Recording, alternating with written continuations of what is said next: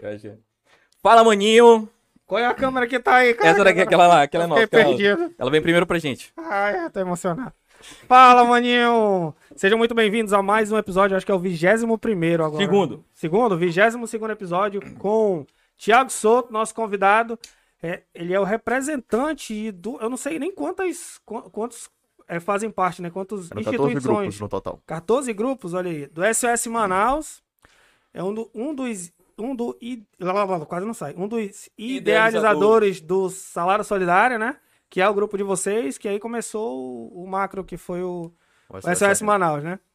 E eu sou o maninho Fábio Bacri. Meu nome é Alan Marcelo. E aí, corta, corta pra 18 aqui, corta aí. O cara tá ligado lá, mano. Não Tá se ligado? preocupa mais com, com isso. Ah, tá, desculpa, desculpa. Aí esse é o nosso convidado, Thiago Souto, e aí vamos lá, vamos começar aqui a, a sabatina, brincadeira, mano. Aqui é um papo descontraído, tu pode falar do jeito que tu fala numa mesa de bar. Quer, Saudades. quer alguma coisa pra beber? Saudades. Inclusive, se Quer você quiser, beber? se você quiser tomar um aí... Estamos num ambiente controlado, podemos beber aqui É. de boa. Top. Vamos, calma. Vamos lá, vamos lá. Vamos, primeiro, o o nome, bicho, solto. Tu foi solto mesmo? Porra, lá vem com essas piadas, piada bicho. nova. Caralho, Agora eu bicho. tô preso. Agora tá preso. Olha aí, ó. Agora ele ficou preso, galera. Vamos lá. É, como é que começou essa, essa questão da Do SOS Do não, SOS primeiro, não, primeiro da salada, né? Primeiro Da salada, salada. solidária. Como salada é solidária? Vamos lá. O, o Salada Solidário ele foi criado em 2009, né? Através de. Nós éramos nove amigos. Já era um projeto com um grupo de amigos que já existia, em grupo de WhatsApp, reuniões. E a partir de um dia que a minha mãe, na verdade, meus pais falavam ali sobre eu ter muita coisa em casa e não tinha, tipo, não, não fazia nada, já né? tava só acumulando, né? E nesse grupo, que é o Salada mesmo, que é o Salada original, a gente começou a conversar sobre, cara, eu tenho isso aqui em casa, preciso arranjar, arrumar um jeito de doar isso daqui. Ninguém sabia pra onde doar e todo mundo tinha coisa em casa também passando pela mesma situação. Então a gente, aí eu pe- tomei pra si e comecei a buscar locais que pudessem receber esses materiais que a gente tinha, listei o que a gente tinha e entrei em contato com algumas instituições. Na época foi no meio do ano e aí já pro ali em agosto, setembro, a gente programou pra fazer junto com um evento que iria ter, que era a festa do Dia das Crianças do, do Janel Doyle. Ah, legal. Janel Doyle, já, Isso, já foi lá então também. lá foi a E- primeira. Só, só primeira uma correção aqui, SOS Amazonas, tá? SOS Amazônia. Isso.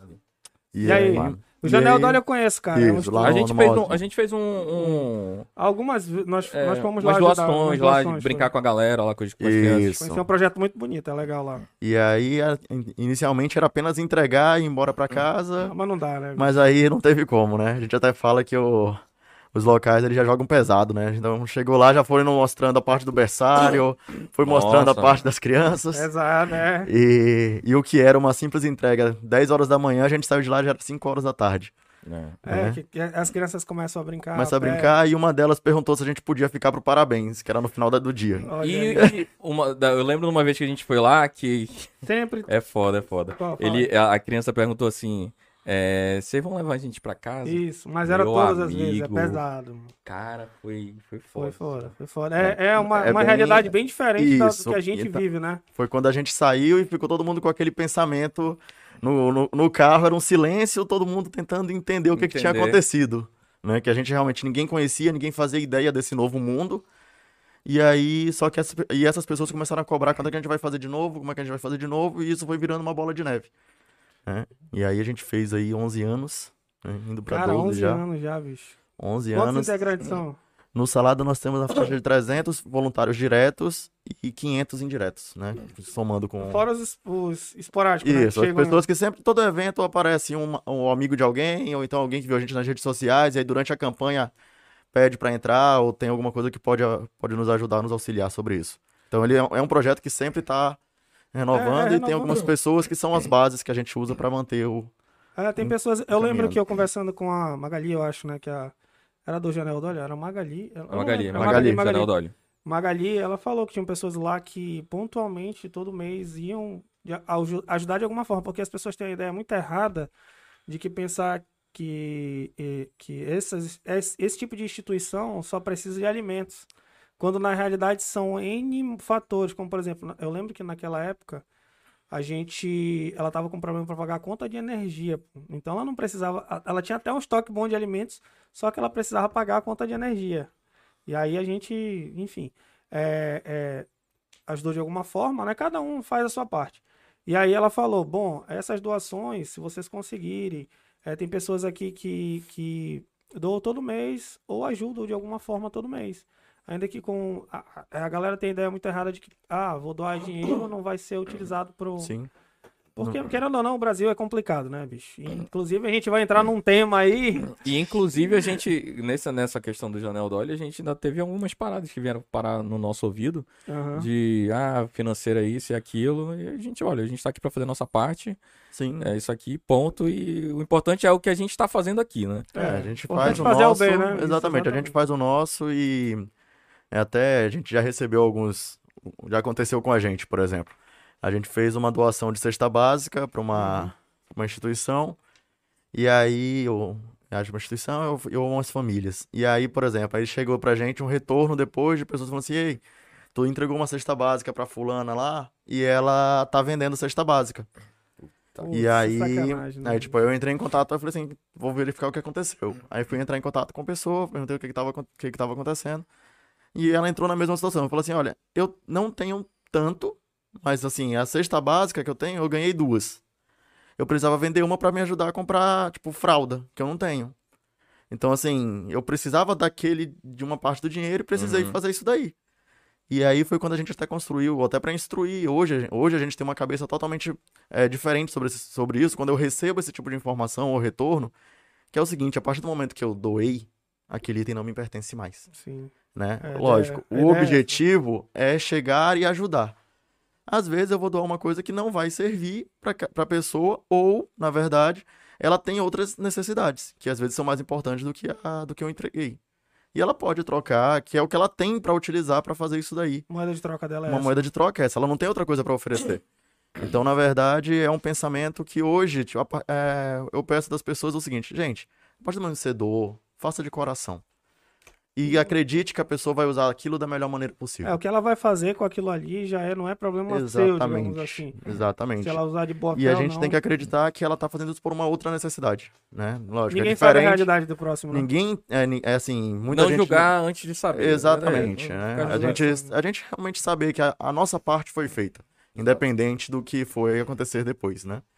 Tem como essa situação da conta de luz, que é aquela história, gente. A gente vive num país onde as contas não esperam. O boleto não fala Não, assim, me dá dois quilos de arroz aí. É, exatamente. Então, na verdade, a gente tem que realmente tem que entender as necessidades, até na questão do projeto hoje, a gente faz um, todo um levantamento antes de toda e qualquer ação, para que a gente possa saber no que, que a gente realmente pode ajudar Legal. e como Legal. pode ajudar.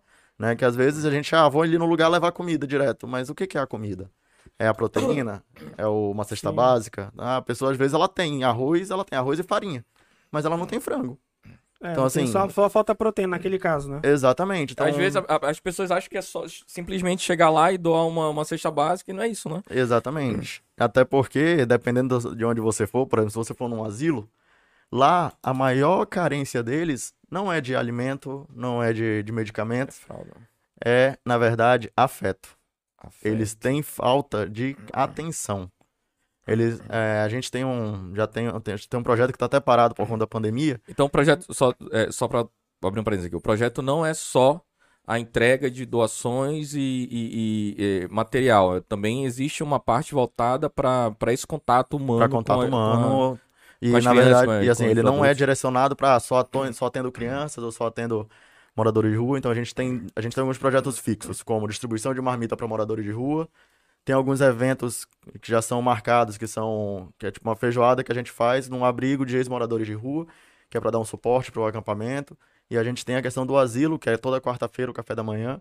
Esse aí tava, tá parado ainda por conta da, da pandemia, pandemia, então né? a gente teve que. Eles fecharam, né, na verdade, por, Se por conta que são todos, né? todos são grupo de risco, e eles sentem muito a questão do tipo, a gente vai lá fazer o café da manhã, a gente leva um pão, um- uma fruta e um. E alguma, tipo, um bolo, alguma coisa nesse sentido. São três itens, até porque eles não podem, não comem muito né, e tudo mais. Mas o principal é a conversa. É a gente sentar do lado deles, conversar sobre como é que foi a semana, o que que teve, o que que tá tendo, é, Uma atenção que talvez uma eles atenção não que tenham. eles não né? têm esse É. contato, né? Tanto que nesse período de pandemia pode ter influenciado, acredito que influenciou, mas nós perdemos do asilo mais ou menos umas quatro ou cinco pessoas.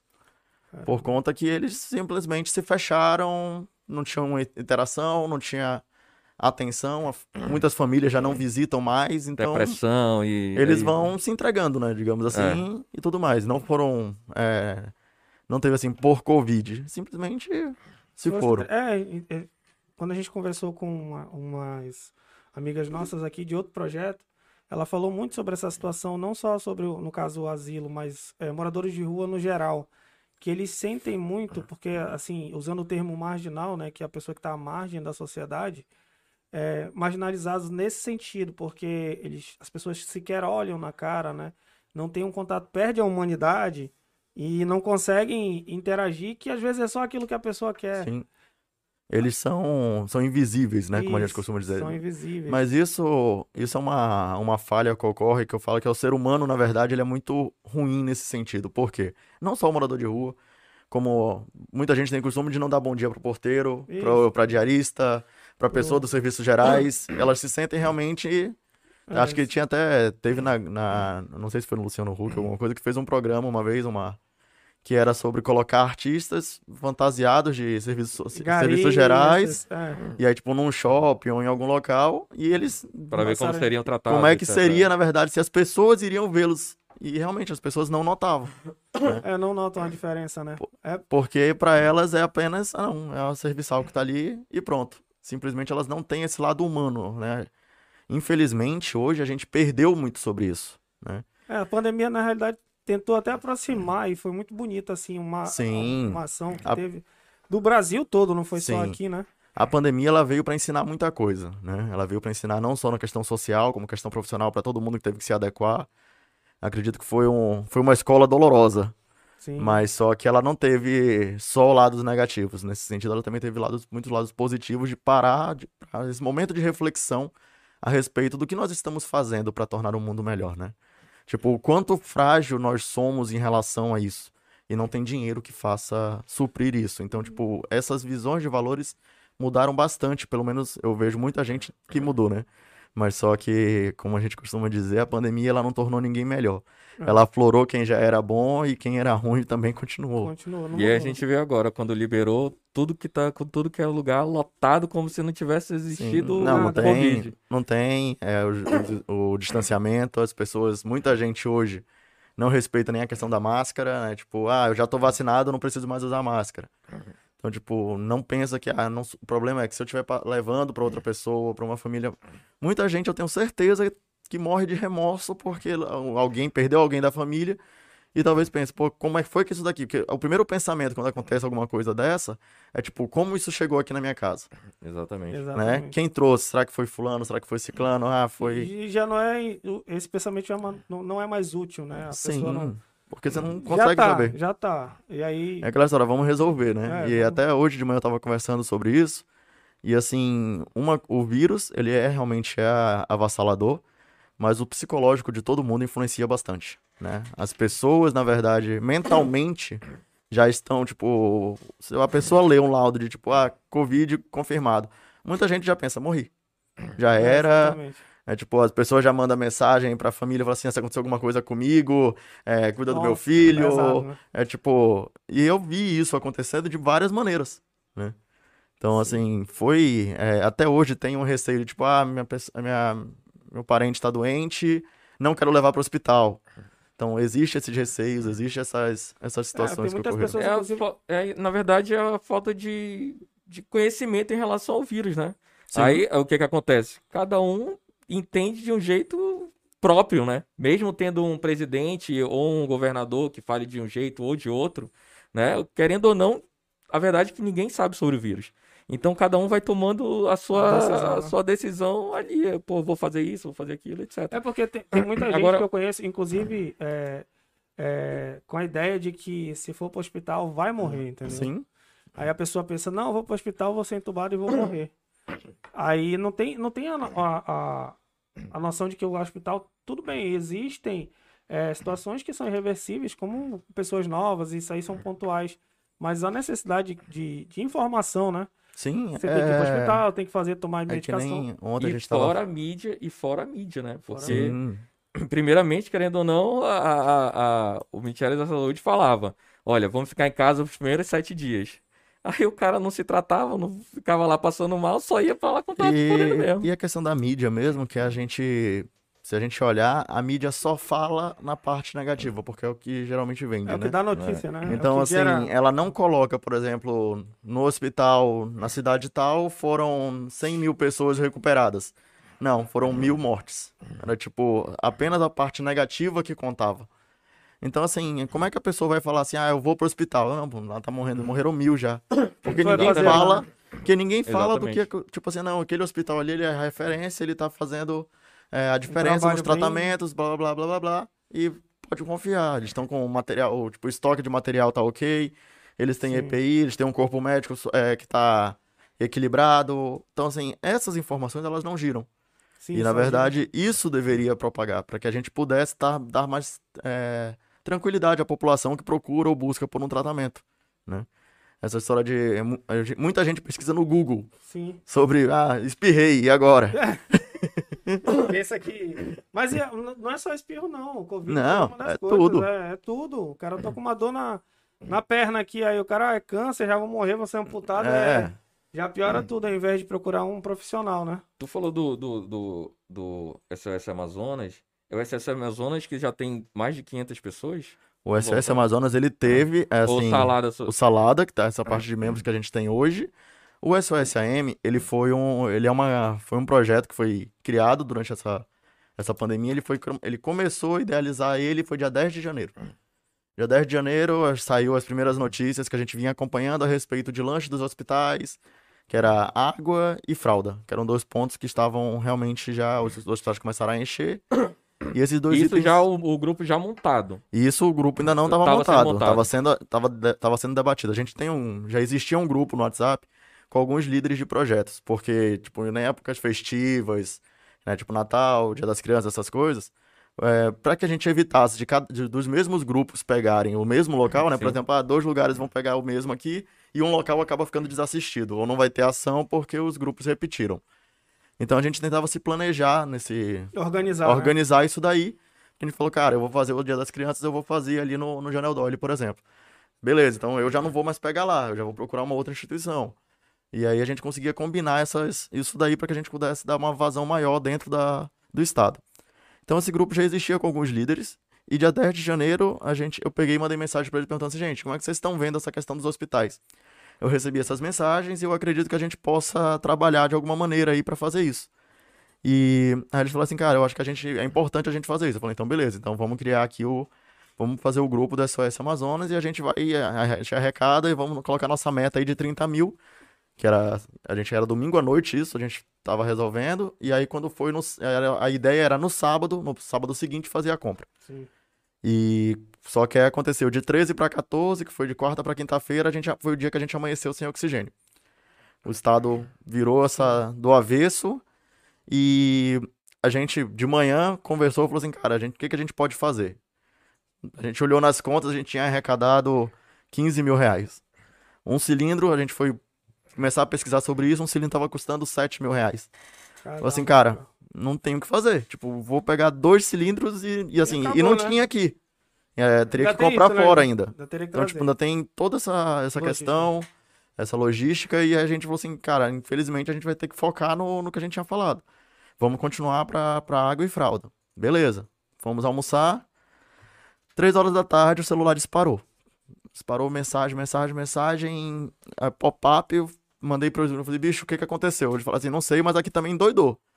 O aplicativo do banco travou, que é tipo, não, não tava conseguindo carregar. E aí eu fui abrir o Instagram pra ver o que que tava acontecendo. E aí o Quebrando o Tabu tinha repostado a nossa, a nossa campanha falando sobre o oxigênio. Caramba. É, Então- o Quebrando Tabu tem milhões de seguidores. São 8 milhões, se eu não me engano. Aham. E aí foi, foi ele, em seguida foi a Tata Werneck. Aí, isso é, no, no Twitter pro- e no Instagram. Toma uma proporção Pô. mundial, né? Então, sete horas da noite, a gente foi, foi quando a gente conseguiu olhar o que estava acontecendo de, nas contas e tudo mais. Tínhamos 4 milhões. Caramba, Falou assim- da noite pro dia. Em três horas. Foi de, Três tipo, de horas? 3 horas da tarde, 7 horas da noite tinham 4 milhões. De doações do Aí Brasil a gente, todo. do, Brasil, do Brasil e do mundo inteiro. Tipo, o celular já não parava mais. Isso era uma conta pessoa física? Era. só pouco- Eita! Ainda bem que foi em janeiro, a gente tem um ano aí pra resolver. Ah, resolver, exatamente. Caramba. Aí a Come- gente. Começou, começou e, e tiveram doações assim individuais muito altas. Muito altas e muito baixas, por exemplo. Até porque envolveu muitos artistas, jogadores de futebol. Toma. Então, tipo, cara, é, tipo, o Richardson ligou pra gente, o Hulk, Ah. e falou assim, bicho, como é que tá aí? Eu tô mandando aí então pra vocês. Beleza, tipo, assessorias entraram em contato com a gente. Então, tipo assim, tinha doação desde um centavo até. Acho que umas. Mais alta, mais até alta. as mais altas. Eu acredito que a mais alta foi na faixa de uns 200 e alguma coisa. 200 mil. E, e nisso vocês tiveram contato, falando em famoso. qu- Quais foram que entraram em contato direto contigo? Com- Comigo direto foi o Wesley Safadão, Marília Mendonça, Zenato Cristiano, é, posso- Maiara Maraíza. Nosso contato é... Não, brincadeira. É, dos artistas. Aí teve. No, no Belo, acho que não foi. Belo, acho que não foi comigo. Teve o. Aquela do. Do Kill Bill? Ah, é a. Kill Bill. É isso aí. Uma turma. Uma turma. Isso. A Uma falou com a gente. In English? Ela tava com a, com a assessora. Aí a assessora tava com. era- era- acho que era brasileira. Né? Ela, que tava falando com ela. Cara. Ah, tu era assessora?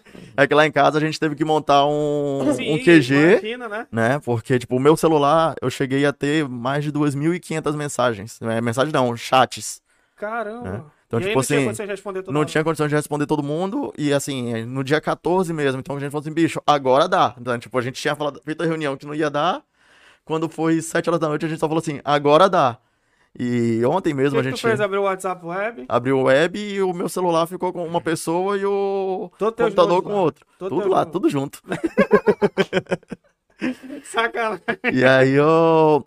então, assim, aí a gente já, tipo, ontem mesmo a gente tava discutindo sobre isso, que a gente não sabe em que momento eh, ocorreu a organização. Ah, Porque- foi feito no. Porque assim, a gente tinha as pessoas, né? E aí, tipo, começou a acontecer. E a gente falou assim, cara, a gente precisa comprar oxigênio, precisa comprar medicamento, precisa. E precisa trazer pra cá. Um já assumiu a responsabilidade, falou assim, a logística toda é comigo, o outro falou assim, ah, a compra é comigo, Cada a, um a pra execução é cima. comigo, cada um pegou o seu, e quando a gente parou pra analisar assim, cara, tava tudo rodando. Então, tipo, tanto que a gente, fazendo uma timeline, a gente falou assim, cara, eu não vivi do dia 14 de janeiro até o dia 20 de janeiro, eu não sei te falar quantos dias eu vivi. Porque a gente não, praticamente a gente não dormia. Então, tipo, eu não sei o que aconteceu exatamente no dia 15, no dia 16. Não dava tempo de ler notícia, No- né? que dia 14, não, assim, a nossa, a nossa mente mesmo, ela bugou. Porque, tipo, dia 14, a gente, à noite, a gente falou sobre cilindro. E a gente achava, tanto que eu lembro que a gente discutia no grupo, assim, cara, tá demorando muito a chegar, tá demorando muito a chegar. O cilindro ainda não chegou, o oxigênio ainda não chegou, onde é que tá o, onde é que tá o cilindro? E, e aí, olhando na, na timeline, dia 16 a gente começou a receber os cilindros aqui. Então, tipo, na verdade não demorou, foi tipo, foi, foram dois dias. Só mas que. Então vocês espera- ficaram, vocês ficaram responsáveis por tudo. por tudo. relação- Até, até entrega na, na, na Entregas. etc. Isso. É, mas tiveram algumas peculiaridades. Eu lembro que para transporte, era a Força Aérea, que era, ti- tinha algum protocolo. Pois é, que- tinha que vir pelo. pelo, pelo Não, é porque né? existiam os aviões da FAB que foram disponibilizados em alguns locais do Brasil. Só que, se eu trago pela FAB, é do Estado, não era nosso. Então a gente perdeu o controle sobre a doação que a gente tinha comprado. E como a gente já. Aqui, a gente montou uma, uma operação onde a gente entra. Nós fizemos uma, uma gestão de verificar com os hospitais qual era a necessidade, como é que eles estavam. Principais informações, é tipo, ele possui usina, ele possui cilindro, ele possui é, quantos cilindros ele utiliza, qual é a demanda diária, qual que estava sendo utilizado, para a gente poder definir quais eram as nossas prioridades. Então, quando a gente sabia, ah, vai chegar amanhã 100 cilindros, beleza, a rota vai ser essa aqui, vai ser 10 para esse, 5 para esse, 7 para esse, e nós tínhamos o apoio, nós temos ainda o apoio da Polícia Civil, né, juntamente com o Grupo Fera e tudo mais, que fazia toda a nossa escolta. É, foi disponibilizado também o comando Sindacta, né, do pessoal da, da Força Aérea. Então eles também estavam acompanhando com a gente, cuidando de tudo isso daí em relação a, a nossas entregas, né? Porque em- nesse momento o oxigênio era ouro. Então, tipo, a e eu chegaram a ocorrer em alguns outros projetos, chegaram a ocorrer tentativas de furtos de Furto do ou- produto. Ou assalto mesmo? O assalto mesmo. Assalto, assalto. Assalto. É, furtos e assaltos, porque assim, também dentro da- Não, eu- das eu- companhias sim. e assaltos mesmo que tentaram abordar Abordar o o- cilindro, né? os, os cilindros que estavam em trânsito, né? Então, tipo, você, era- já era comum você ver algum carro ou outro passando com cilindro, como é geralmente carroceria, e eles, ela ver, não né? fecha, você consegue visualizar, né?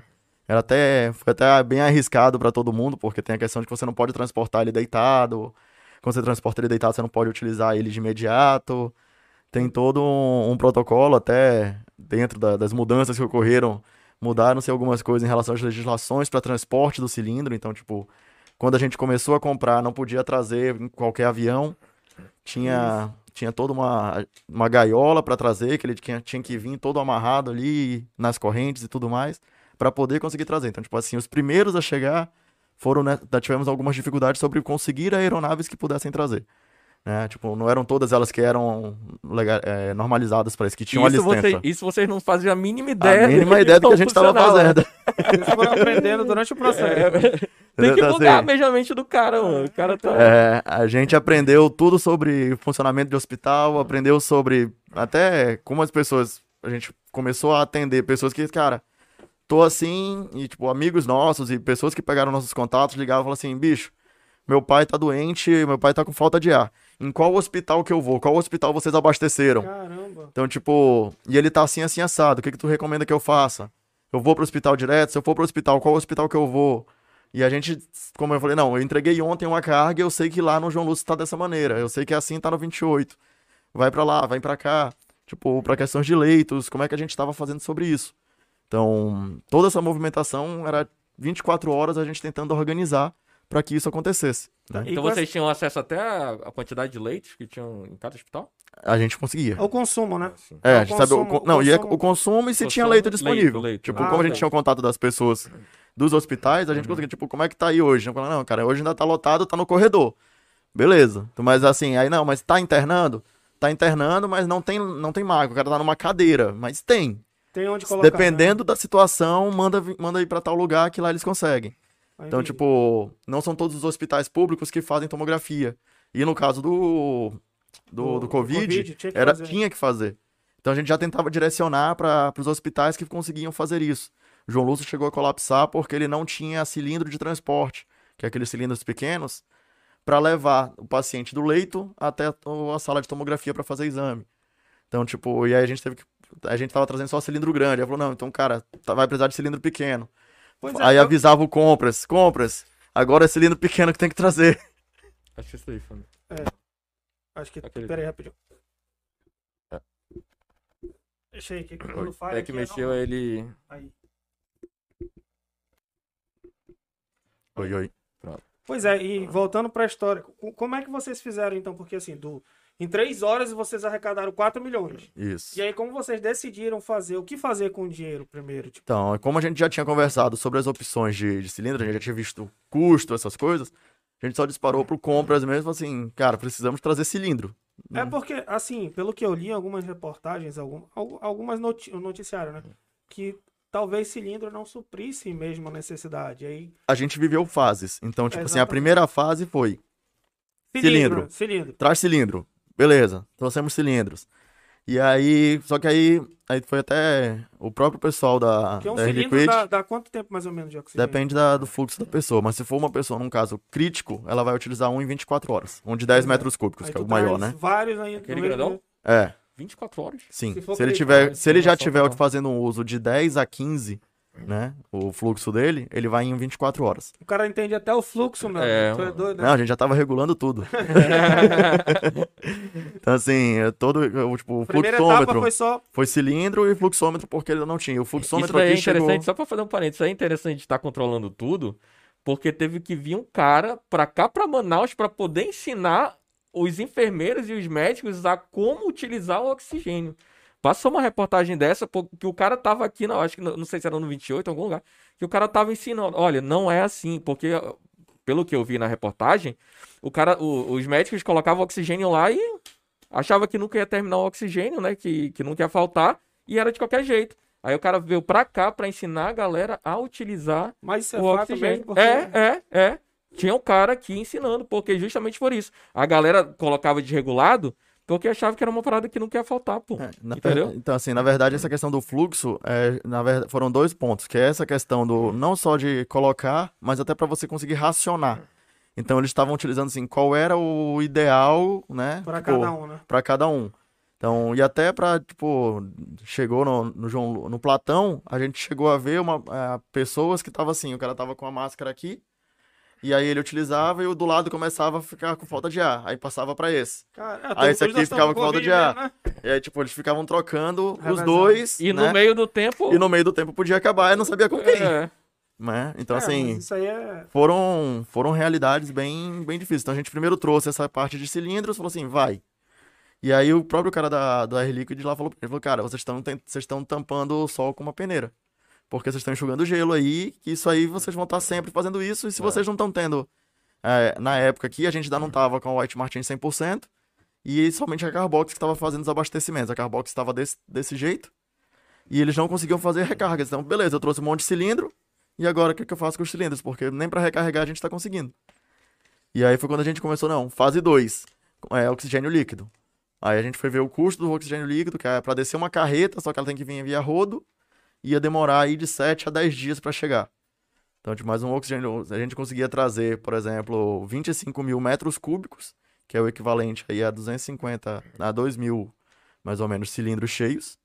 Então, tipo, aí a gente, porra, agora beleza. Então, consegui aí agora recarga para 2 mil cilindros. Chegou aqui, a gente precisa agora verificar como é que a gente vai converter isso daí para fazer uso. Inclusive, o oxigênio líquido é azul, viu, gente? Caramba, mas é, é- é esse. Beleza, vocês chegaram a, a oxigênio azul. Ou azul, desculpa. Oxigênio líquido, que é azul. Ah, é, essa conversão tinha, também tinha um, um- um protocolo, outro Tem um protocolo. protocolo que aí a gente foi, a gente verificou com as empresas que podiam fazer isso, né? Porque tipo, a gente não tinha todo o material para fazer essa conversão e tudo mais, Uhum. e até para fazer o, o invase do- dos cilindros. Chegaram alguns técnicos pra querer participar e, e ajudar algumas pessoas, assim? Tiveram técnicos? assim, pessoas com conhecimentos de assim também de alguma coisa, tipo, ah, por exemplo, para você fazer essa essa, muda- essa tirar isso do, do tanque para o cilindro, né, no caso, a gente teve que utilizar eh, empresas mesmo especializadas nisso. Mas aí, tipo, ah, tem, precisa de um de um eletricista para fazer a ligação da- das bombas. Então, tipo, dentro do grupo sempre tinha alguém com, com isso. Aham. Então a gente conseguia ir se, se ajudando em relação a isso, né? Então aí foi. E depois o terceiro passo que foi a usina, né? Tipo, pô, eu tô. tô com a. Já tô com oxigênio, tô conseguindo fazer recarga, tem o cilindro e o hospital tem. Depende dessa. dessa. do cilindro do tanque lá, no caso, né? Uhum. Só que o tanque ele é enchido uma vez por dia, ou então, dependendo do uso, mais vezes, que é o White Martins que abastece. Eles pegaram e simplesmente, no bicho, vamos pra usina, que a usina faz com que ela já alimente o hospital, pode ficar, dependendo do hospital, ele pode ficar 100% independente. Não precisar mais nem da, dessa, depender dessa recarga, né? Sim. Uma usina, ela pode variar desde 12 até 27, 30 metros cúbicos por hora. Então a gente tá falando aí que ela consegue suprir A dois, demanda daquele. de um a três ou quatro cilindros por hora. Tipo, o que ela joga de oxigênio pra dentro do hospital. Mas aí, outra, outra notícia que eu li é que para instalar a usina era quase o mesmo preço da, da própria usina. Esse procede? Não, não, até porque quando você compra, você já, tá- já paga tudo. Então, tipo Ah, já assim, vem tudo, né? é, quando você compra, ela já é, já vem com toda essa. Então tu vê um meio de fake news aí no, no meio dessas notícias aí, tem um bocado, né? Porque o que eu li, sendo bem sincero, eu vi lá que ah, não adianta comprar uma usina, se para instalar a usina eu li, eu acho que era 700 mil reais. Era, mas é, foi veiculado, eu- eu- agora eu não lembro onde eu li. Aí, é, para instalar o mesmo valor. Eu falei, porra, Não, ela já vem. Quando você compra, ela já vem tudo. Eles mandam, eles mandaram técnicos pra quanto cá. custava uma usina? De 700 até um milhão e meio, mais ou menos, a gente chegou a encontrar. Tiveram doações de usina? A gente recebeu, é, através do- das pessoas que a gente estava conversando, que tipo, ah, quero doar para Amazonas e tal, não sei o quê. O cara falou assim, cara, eu quero doar, mas eu quero comprar alguma coisa e mandar para aí, como é que eu faço? E eles entraram em contato com a gente, a gente deu os caminho, o caminho das pedras e eles já compraram as usinas e mandaram diretamente para os hospitais.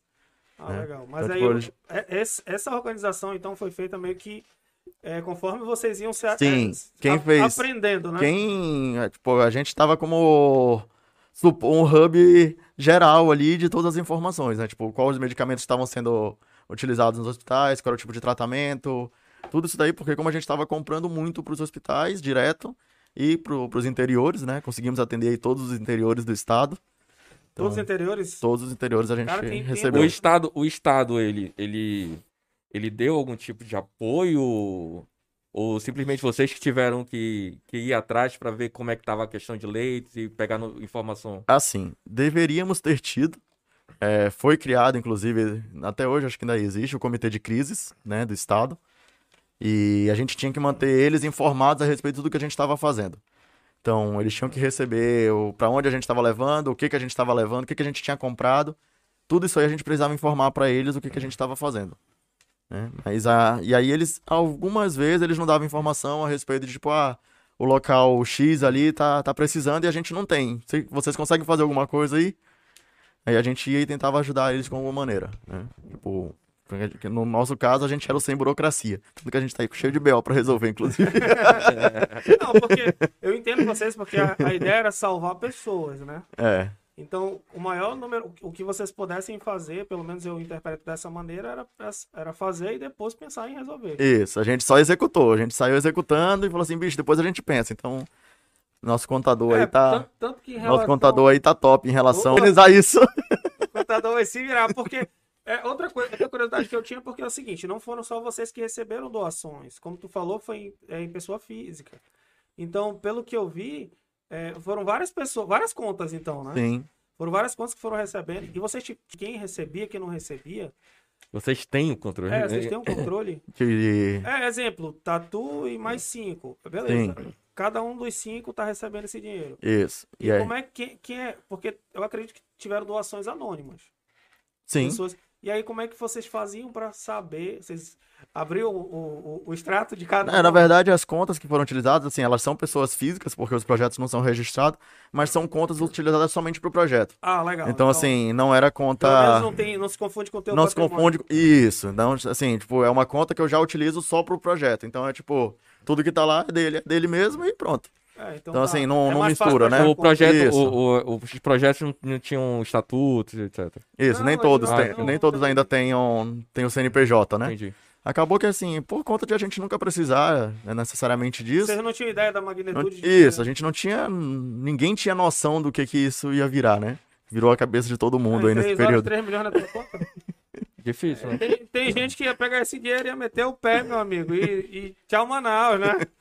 É, mas aí é complicado. E aí, é como a gente falou, né? Uma grande quantia, uma grande aconteceu- responsabilidade. E a- É, meu amigo, que é Mas a- tipo assim, aconteceu algum, alguma, algum evento desse tipo, assim, de...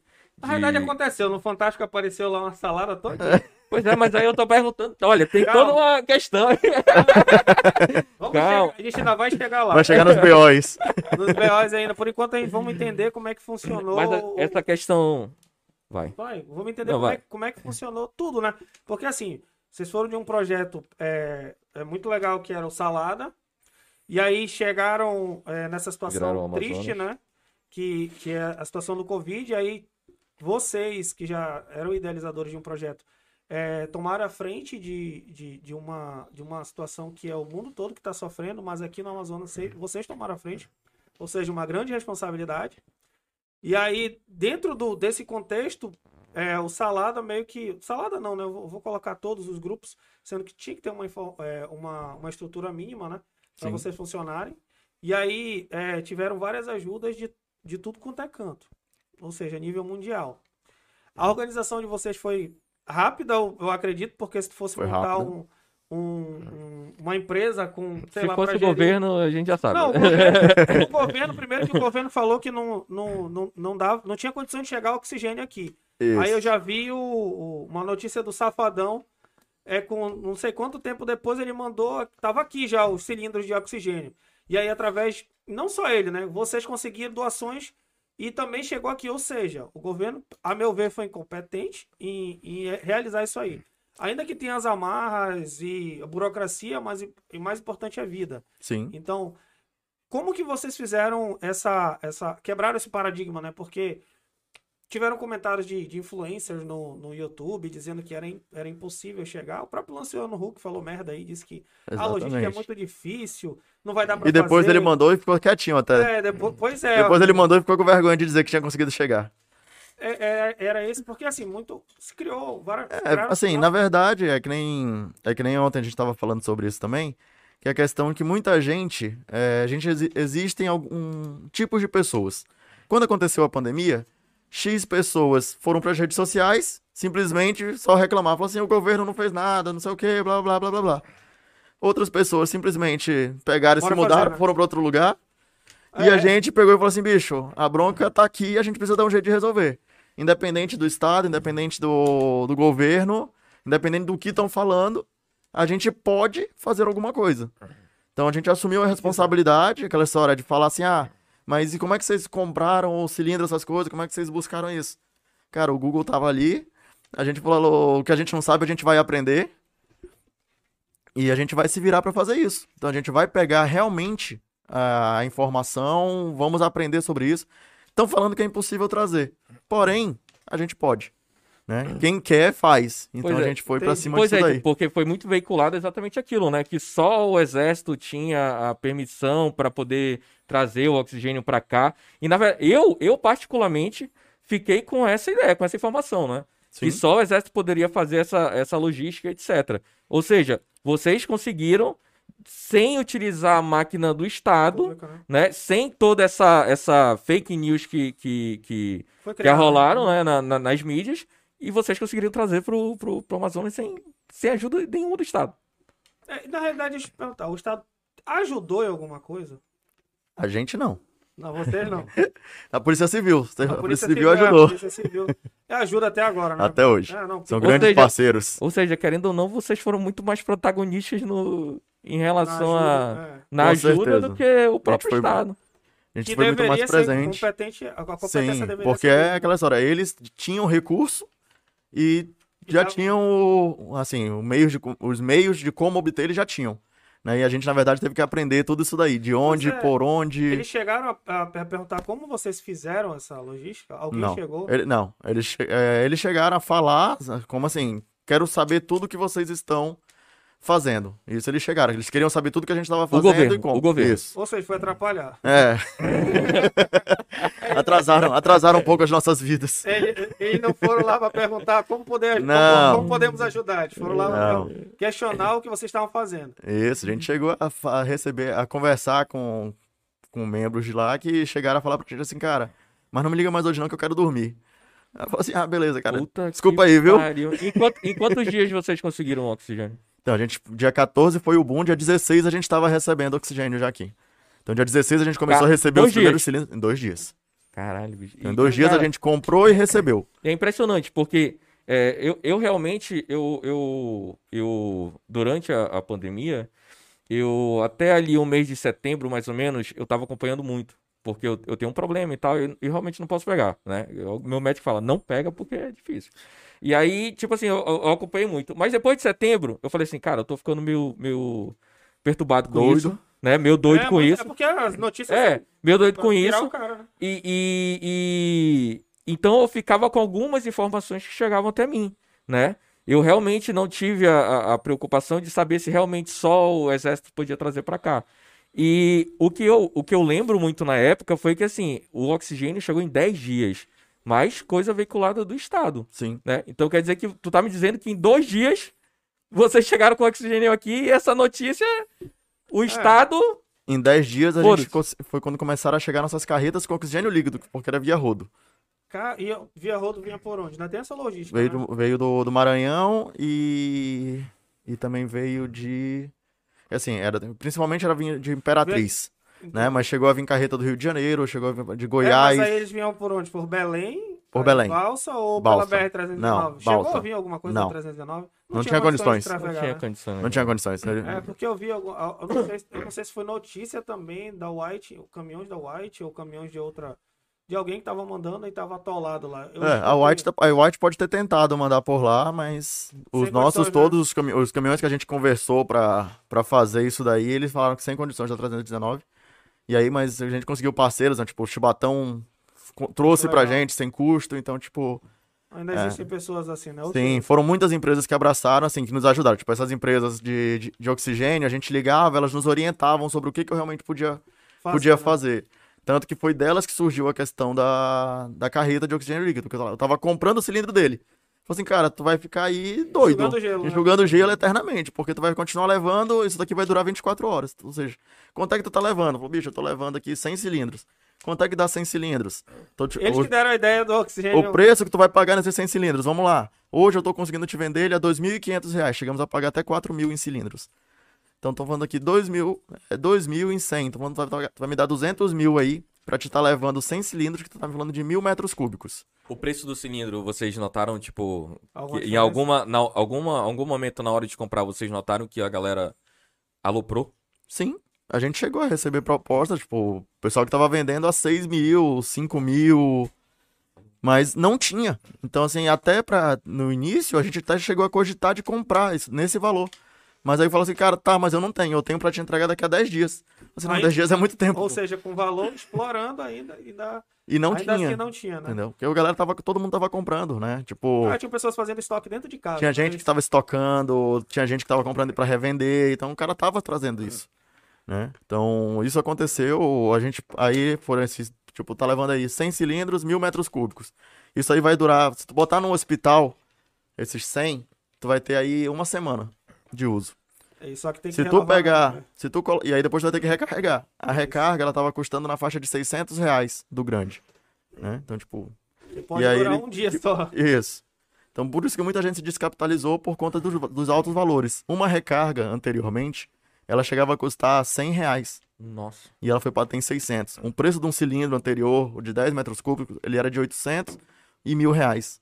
E ele foi bater aí 4, 5, 6, 7 mil reais. Teve gente, teve gente cobrando 10 mil reais em cilindro. E no desespero, muita gente comprou. Muita Não, gente vendeu o carro para comprar cilindro. Eu vi, eu vi pessoas, lógico, isso daí são de má índole, né? Que estavam pegando Extintor. extintor. Recebemos, recebemos exatamente. extintores. Cara, esse daí foi foda. Essa foi sensacional. Durante a, a campanha, que a gente tem E a, a presta uma recarga, pergunta, tu sabe se presta pelo menos pra fazer isso? Não A presta. funcionalidade não presta. não presta. Era só pra sacanear. né? É, eles estavam vendendo como cilindro, só que a pessoa quando vai levar pra recarga, a gente já identifica que ele não, É um extintor. que é um extintor. Só É. pintavam de verde. Só pintava de verde, é foda, certinho e mandava. Cara, você, mas assim, vocês receberam ou vocês compraram? Não, é que a gente, assim, no- quando a gente começou a atuar no home care, que a gente com oxigênio Sim, sim. líquido, a gente pôde fazer a recarga da galera que tava em casa, Uhum. né? Então, tipo, o pessoal ia lá levar cilindro pra gente levar pra recarregar e tudo mais. E a gente recebia, aí o cara trouxe, ah, comprei esse daqui e tal, só que chegava lá é cilindro, é, é extintor. Falei assim, pô, cara, esse aqui não vai, não vai encher porque ele é, ele é um extintor, não tem como a gente recarregar ele com oxigênio. A questão do, dos gases, né, de alta pressão e Sim, baixa sim. pressão, e o cilindro também é preparado para isso. Então você tem cilindros de, de outros gases, né, tipo é, gás carbônico e tudo mais, nitrogênio, que são cilindros específicos para aquilo, ou para oxigênio industrial, que não podem ser utilizados para medicinais. Caramba, tu Né? já aprendeu tudo isso. Qual é- eu já ia perguntar qual era, qual é a tua? O que, que tu fazia antes disso? Porque agora tu é um especialista, porra. Eu acho que tu já pode ir pra esse Já meio. pode. Já, já tem. Já nada tem der todo- certo. Nada der Vai certo. lá que tu já tá sabendo de tudo. Ou já. então a gente pode tirar quem tá na porra do governo e colocar ele, né? Colocar Quer ver se ele resolve a porra toda. Olha aí, votem aí no. Se vocês quiserem resolver a porra do problema, tá ok? Vamos falar aqui com o Thiago Souto. Porra! Não, mas falando sério, tu aprendeu Sim, sempre, quase tudo, né? sim. Deve De ter muita coisa ainda aí, mas a gente já consegue se virar bem. Pois é, mas aí tu, no, no meio da tua frase aí tu falou que vocês começaram a atender em home care. Isso, a gente começou a fazer isso Quando é que vocês chegaram nesse. Ah, dá pra gente atender em home care? no dia, é- no final de janeiro, que foi quando a gente começou, quando a gente recebeu, ó, foi dia 14, a gente recebeu ele em torno do dia 25, 23, 25 foi quando a gente recebeu as primeiras carretas de oxigênio líquido. Falei assim, cara, isso aqui, ele é equivalente a duas mil recargas, de, de- isso do, do cilindro grande. Se for pequeno, vai bater aí 4 mil, 5 mil recargas tranquilamente. Aí vocês resolveram pôr um Aí a gente vamos, tentar- montamos uma operação um- numa base e aí pe- a gente inicialmente Mas vocês entravam em contato, como é que vocês souberam, souberam das pessoas que tinham é, cilindros em casa? né? a gente fez chamada nas redes sociais avisando e a gente pegava, pegou o Tá. contato das pessoas e começamos a buscar. Mas No vocês, primeiro momento- só- mas vocês é, estavam abastecendo os locais, é, os hospitais. Com o cilindro a gente, o cilindro que recebia a gente mandava para os hospitais e o que era de Ah, pessoas que beleza. estavam em casa Fazia a recarga. fazia a recarga, né? Ou e seja, aí, vocês conseguiram estoque suficiente para ajudar tantas pessoas que estavam nos os hospitais, hospitais, quanto as pessoas que estavam em casa que estavam fazendo seu tratamento em casa. exatamente. Então a Então- gente conseguiu montar, foram duas, duas bases, onde uma atendia principalmente os hospitais e a outra atendia Chupa o, governo. e a outra Chupa atendia o pessoal que estava em governo. casa. É, tá- Entendeu? Então a gente chegava a fazer 200 recargas diárias. Então, assim, a gente tá falando aí, se for de... São 200 casas que eram assistidas, né? Então a gente tinha, dentro E disso... tudo isso através das doações. que Tudo isso através de doações e voluntários. Tipo, pessoas que eh, tinham um grupo de transporte, porque tinha família que tô com cilindro, tenho que preciso recarregar, não tenho carro para transportar. E aí a gente tinha um grupo de transporte que a, a gente tinha um voluntários que iam até lá buscar esse cilindro na casa da pessoa, levava pra gente abastecer e devolvia. Então, tipo, a gente foi contando com muita gente, Tá, muita e, gente. E nisso fazendo a logística já para trazer mais, certo? E isso já com trâmite rodando, trazendo mais. Tá, e, e quanto vocês chegaram a arrecadar assim no total, vocês sabem? Um- Acho um- 10 um milhões. 10 milhões no total até hoje. 10 milhões, desses 10 milhões vocês iam direcionando conforme a necessidade. Conforme Porque a assim, o necessidade. estado do Amazonas é, é- tem extensão continental, basicamente. Se pegar, tem é, continente, não, tem países que são bem menores que o próprio estado. E como é que vocês fizeram essa logística para atender as, é, todos os municípios? Tem município aqui que tu demora uns 14 É. dias para chegar. Isso, os, os municípios mais difíceis aí, É. inclusive, foram Pauini e a Boca do Acre. Pauini foi uma novela pra gente conseguir chegar com o cilindro lá, mas chegou, né? Porque a questão é que o aeroporto lá tá fechado há um tempo já, Sim. então ele só poderia ir de barco, demoraria na faixa de 15 dias de balsa. Ou de avião, mas aí a gente aí pegou, mandou por avião, ele desceu na Boca do Acre, aí eles foram de lancha, que aí de lancha eles buscaram pra Pauini. E Então- isso tudo, eu vou ter nisso o tempo todo. Isso tudo sem a ajuda do governo. Sem ajuda do Cara. governo. Com apoio da, com muito apoio da Polícia Civil, porque na, ah, os delegados regionais, os delegados dos interiores em contato pra gente estar, para eles estarem fazendo recebimento lá, ou pra fazer a própria entrega aqui, né? A gente fez o uso de eh, própria lancha da lancha da, da Polícia Civil pra levar caminhões, carros, avião, helicóptero, É, enfim. porque pra chegar Mas- nos interiores, dependendo do interior, tinha que ir de uma maneira, né? Mas então, isso tipo, era careiro- pra entregar, né? E aí É. as recargas, que, que como é que vocês faziam? O, dentro dos interiores, por exemplo, principalmente, eles já, já tinham um costume de vir para Manaus fazer as recargas. Então já existia na prefeitura essa, isso aí estabelecido Em cada município, em né? cada município. Então aí eles tinham, a gente tinha uma, um setor dentro das recargas que era só para atender interiores. Então ele ligava, ó, tô chegando amanhã aí com 20 cilindros.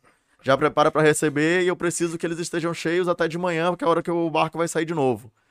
Beleza, então a gente recebia de noite, de manhã, na hora que chegava, mandava para recarregar, ia buscar de madrugada, para de manhã estar disponível para ele levar pro barco. Então, E, e aqui em Manaus era em Manaus, mais fácil, mas aqui em Manaus era como, como era fazer? É, é, vocês fizeram assim um mapeamento da cidade para saber em qual, digam- digamos assim, prioridades. Hospitais X, X, X. os hospitais que estavam atendendo Covid, principalmente, que era no caso era o 28, o Platão, o João Lúcio, é, e aí algumas UBSs, né? Tipo, aquelas maternidades que estavam também tiveram algumas dificuldades sobre isso, principalmente as mais afastadas. Vocês, vocês é, de alguma forma viam, é, é, faziam algum tipo de triagem em relação a quem estava recebendo? Ou bastava você ligar É, e dizer que precisava de, de é, oxigênio? como é que era essa situação? Não, responde essa daí, depois eu pergunto também. Não, no caso era a triagem era a pessoa entrava em contato, a gente aí a gente fazia uma a triagem nossa era qual é a saturação do paciente, o que que ele já está utilizando, ele já está medicado, se ele tem acompanhamento médico em casa. Porque a- o oxigênio ele era importante, mas somente o oxigênio ele não salva. Uhum. Ele precisa ter um tá monitorado, ele precisa estar sendo ser, é, ser Assistido, passado mesmo para a pessoa o modo que ela vai usar. Até porque tem a questão do vício. Então, tipo assim, Ah, Tem- o oxigênio vicia? também. É uma Porque maravilha. o, porque Eu nunca o teu pulmão, na verdade, ele se acostuma a não fazer esforço. Então isso causa um outro problema. Exatamente. Então, tanto que você precisa fazer dentro do é um tratamento, gênio agora, mano. dentro do tratamento você começa com o uso 100% do 24 horas, e a partir do momento que você começa a ter um quadro de melhora, você começa a fazer esse desmame, que É. justamente você faz um uso já de 6 em 6 horas, ou você faz um uso de 8 em 8 horas, ou intervalos, até que isso aí reduza para o seu pulmão forçar a funcionar. Ele recebe aquela ajuda, Aí ele funciona, tipo, pegando no tranco. É. E até para que eles possam estar recuperando. Então a gente tinha que explicar, porque as famílias falam assim, não, eu quero... É a solução, né? Traz o oxigênio. Isso, é só o oxigênio vai resolver, né? Tipo assim, ah, tô com. Preciso do, do oxigênio, tá? Qual é a situação? Qual é a saturação do seu paciente, do seu, seu parente e tudo mais? Ah, ele tá com 90. Beleza, o normal é 90, de 92 para cima, ele é considerado normal. Então não tá tão grave. O oxigênio vai ajudar ele a resolver isso. Já tá com 70, tá batendo 70 de saturação. Falei, cara, preciso ir pro hospital. Só o oxigênio dele não vai resolver. Vai ajudar, mas não vai resolver. Ele precisa de um, de um atendimento mesmo. Não, tá com o médico em casa, não sei o que, vai fazer a oxigenoterapia. Beleza, então ele já, já passou isso lá, que a pessoa vai precisar em casa. E ele vai fazer o monitoramento juntamente com a medicação do pulmão, para que os dois consigam em si ajudar a salvar a vida das pessoas. É, mas aí entra no. Tu falou a gente falou muito sobre oxigênio, né? Mas aí não foi só oxigênio que vocês trabalharam. Não. Vocês trabalharam com diversos itens, inclusive EPIs. Né? EPIs, porque era, principalmente nos hospitais, o consumo aumentou muito. Sim, eu vi As pessoas- com TNT, não é isso? Isso. As pessoas em casa estavam precisando disso, porque elas estavam convivendo com pessoas com, com vírus, então, tipo, tinha isso daí. É, existiam N situações a respeito, tipo, o uso do. próprio uso do, do oxigênio na casa. Se você não souber administrar muito bem, você contamina a casa inteira. Porque a, pessoa continua respirando e dependendo do, do oxigênio que é aquele, do umidificador, ele, já, ele joga pro ar. Então, se a pessoa que vai estar cuidando, que vai estar atendendo, não tiver protegida, ela corre o risco de ser infectada. Tanto que a gente chegou a atender uma casa, era o fulano, tava, o pai lá estava doente.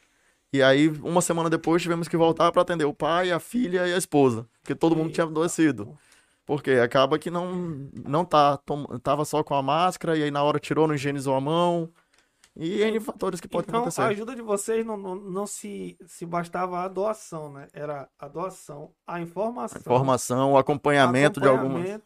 Então, a, a ajuda de vocês não era só, ah, temos, somos um grupo para a, a galera doar. Não, era. Vocês meio que se especializaram, pelo que eu tô vendo, querendo ou não, não vou dizer especialistas, mas o conhecimento mínimo necessário, O básico. De forma É. empírica, né? de forma empírica, exato, para atender a demanda que ali era é, é, é, é fora de série, né? Não Sim, como- porque as pessoas não tinham tanta essa informação do que fazer. Tipo, era, tipo, peguei Covid, o que que eu Fal- faço? Faltou uma cartilha nesse sentido. Faltou então- muita informação do tipo para as pessoas, para a humanidade a respeito de como agir. Até hoje, na verdade, isso é ainda não é tem, um ainda não tem. Não tem como, por não exemplo, tem um protocolo. É, um protocolo de. É, tô dentro de casa. Não tenho como ir para o hospital porque tá lotado, então eu vou voltar. Porque tiveram N situações que eu vi. Era, era, isso daí é sabido na TV, era, era es- escancarado ainda mais esse tipo de notícia. E a galera que queria citar tá Quem em casa. sofreu na nossa mão foi o Naranjo, né, Naranjo? É, ele era o. Ele era o. É médico, ele, ele era o para-raio. Naranjo era o nosso para-raio de informações É. sobre isso, pra gente saber como é que tava a situação, do- principalmente do lado do corpo médico, pra gente poder ter essa. Não só ele, né? Vários médicos. Sim, vários médicos no- nos apoiaram e, e pra gente saber, por exemplo, o que chegaram a acontecer, pelo menos nos falaram que estava acontecendo. A gente entregava, tava chegando doação no hospital, mas não chegava nos médicos. Então, tipo, tava sendo utilizado numa outra ala, não tava sendo usado na ala do, do, do hospital ali, do, do, da ala do Covid. Então, tipo assim, a gente, então, vamos mandar direto pelo médico. Vai pelo médico a, os EPIs que eles se distribuem entre eles. Então, assim, a gente foi buscando meios pra realmente porque- ser... Pra contornar o controle E do que o Estado nessa área Estado de- tava fazendo. de corrupção, né? Porque querendo ou não, é, é, tiveram muitos assuntos. Agora a gente vai voltar nessa de, de da, da necessidade de saber se de fato estava chegando o material ou o oxigênio ou qualquer outra coisa. Como é que vocês? Eu tenho uma notícia que foi veiculada a nível nacional, que é em relação a, aos desvios de oxigênio, de né? cilindros. de cilindro de oxigênio. E aí eu queria saber da, da parte E de até- vocês, como é que começou, como é que vocês descobriram, como é que... Vamos contar a historinha Vamos contar a toda. história, É, a né? historinha toda. Inclusive, eu vou até colocar que a gente vai, eu vou corrigir como é que foi a, a história que foi contada do Fantástico, né? Mas a gente começou a perceber porque a- a- o membro, ele sempre fez, sempre estava muito presente, muito ativo. Ele entrou no período da campanha da SOS, né? Pediu para Ah, participar. tá. Vamos fazer um parênteses então. Como é que era para entrar para a campanha, para ajudar? O... Então, na verdade, por a gente não ter tempo, precisava de gente e tudo mais, Qualquer um. foi meio que quem quisesse ser voluntário, se embora dentro, e vem carregar. né? tipo, a gente não tinha ideia de quanto pesava um cilindro. A gente chegou lá no primeiro dia, quando chegou a primeira carga de, comigo, de oxigênio. Eu falei Três assim, pessoas vou pegar carro, aqui. Não, deixa comigo. deixa que eu vou, deixa que eu vou carregar esse cilindro aqui. Quando eu peguei, eu falei, rapaz. Não dá certo, não, vou precisar de ajuda aqui. Então, gente, chegou, viu?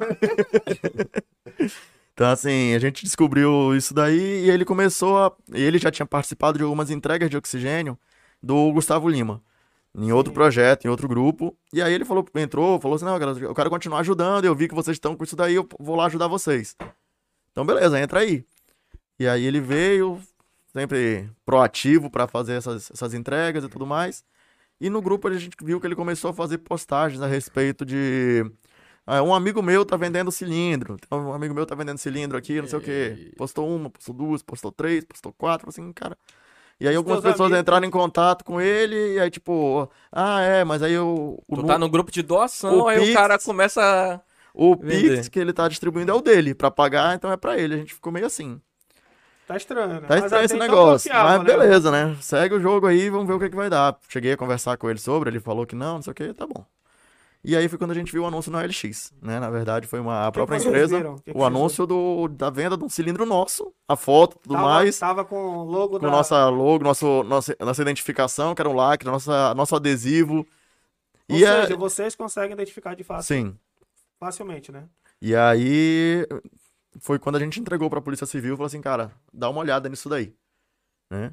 E, e aí que é justamente o que aconteceu nesse, nesse sentido, como é que ele atuava, né? Modus Muita gente, operandi. modus operantes.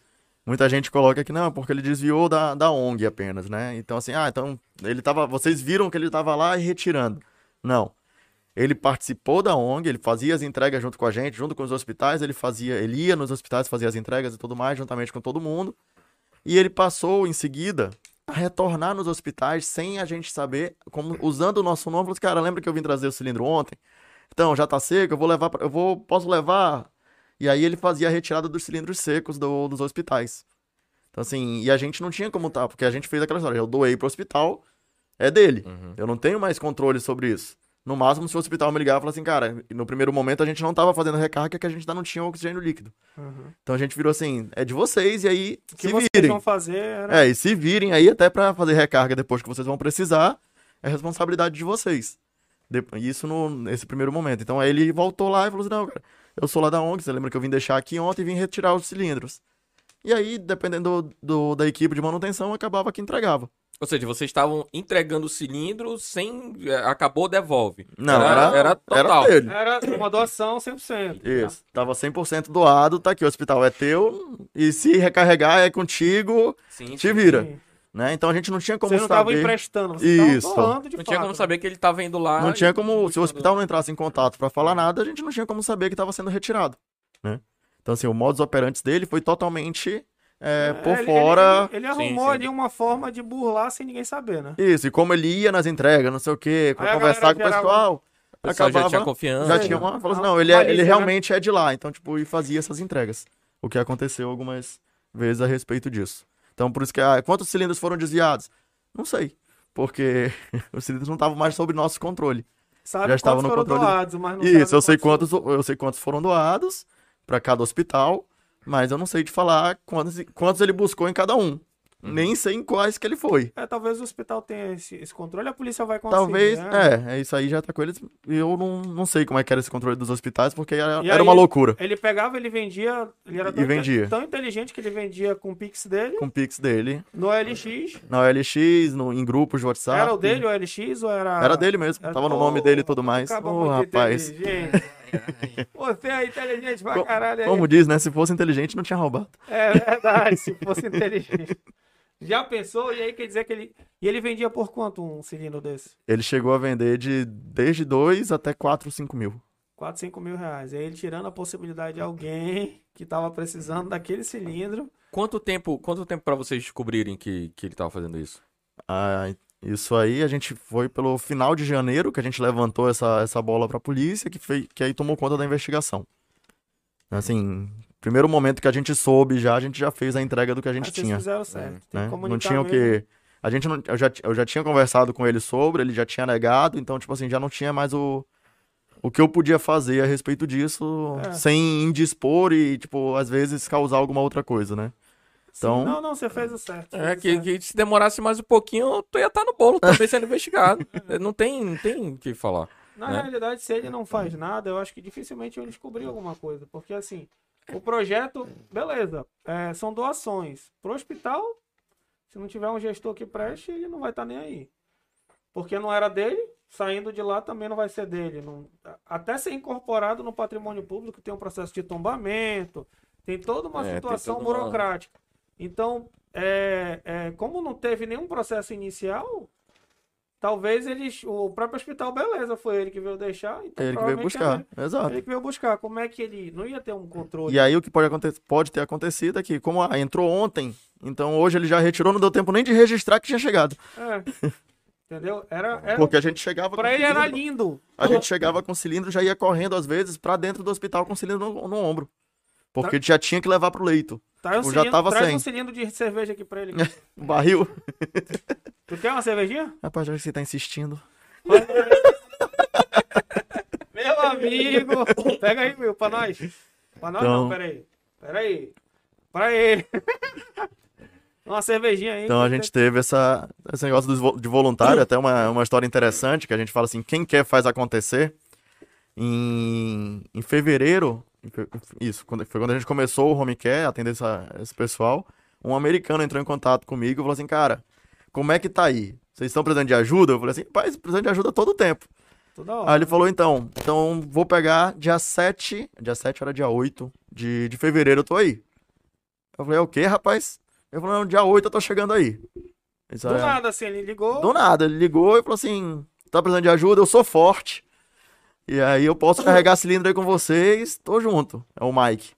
E aí o Mike veio Tyson. pra cá, O Mike Tyson. Mike veio pra cá e ficou aí com a gente quase um mês. Americano. Ele falava português? Fala. Ele, ele, ele já Falava foi casado com português? duas brasileiras, Ah, já então tem já filho conhece. no Brasil, Já conhece a terrinha. já, já tem filho no Brasil. Ele tá até no Brasil ainda, porque ele ficou aqui um tempo, e aí como desceu pro resto do país, e aí ele foi para ele foi pro, pro Maranhão, que também tava colapsando, foi pro Maranhão ser voluntário. Cara, legal, bicho. E aí ele já trabalha, ele, aí, conversando com ele sobre isso, ele explicou que ele já trabalha desde muito tempo na, com Como trabalho voluntário. voluntário no Brasil.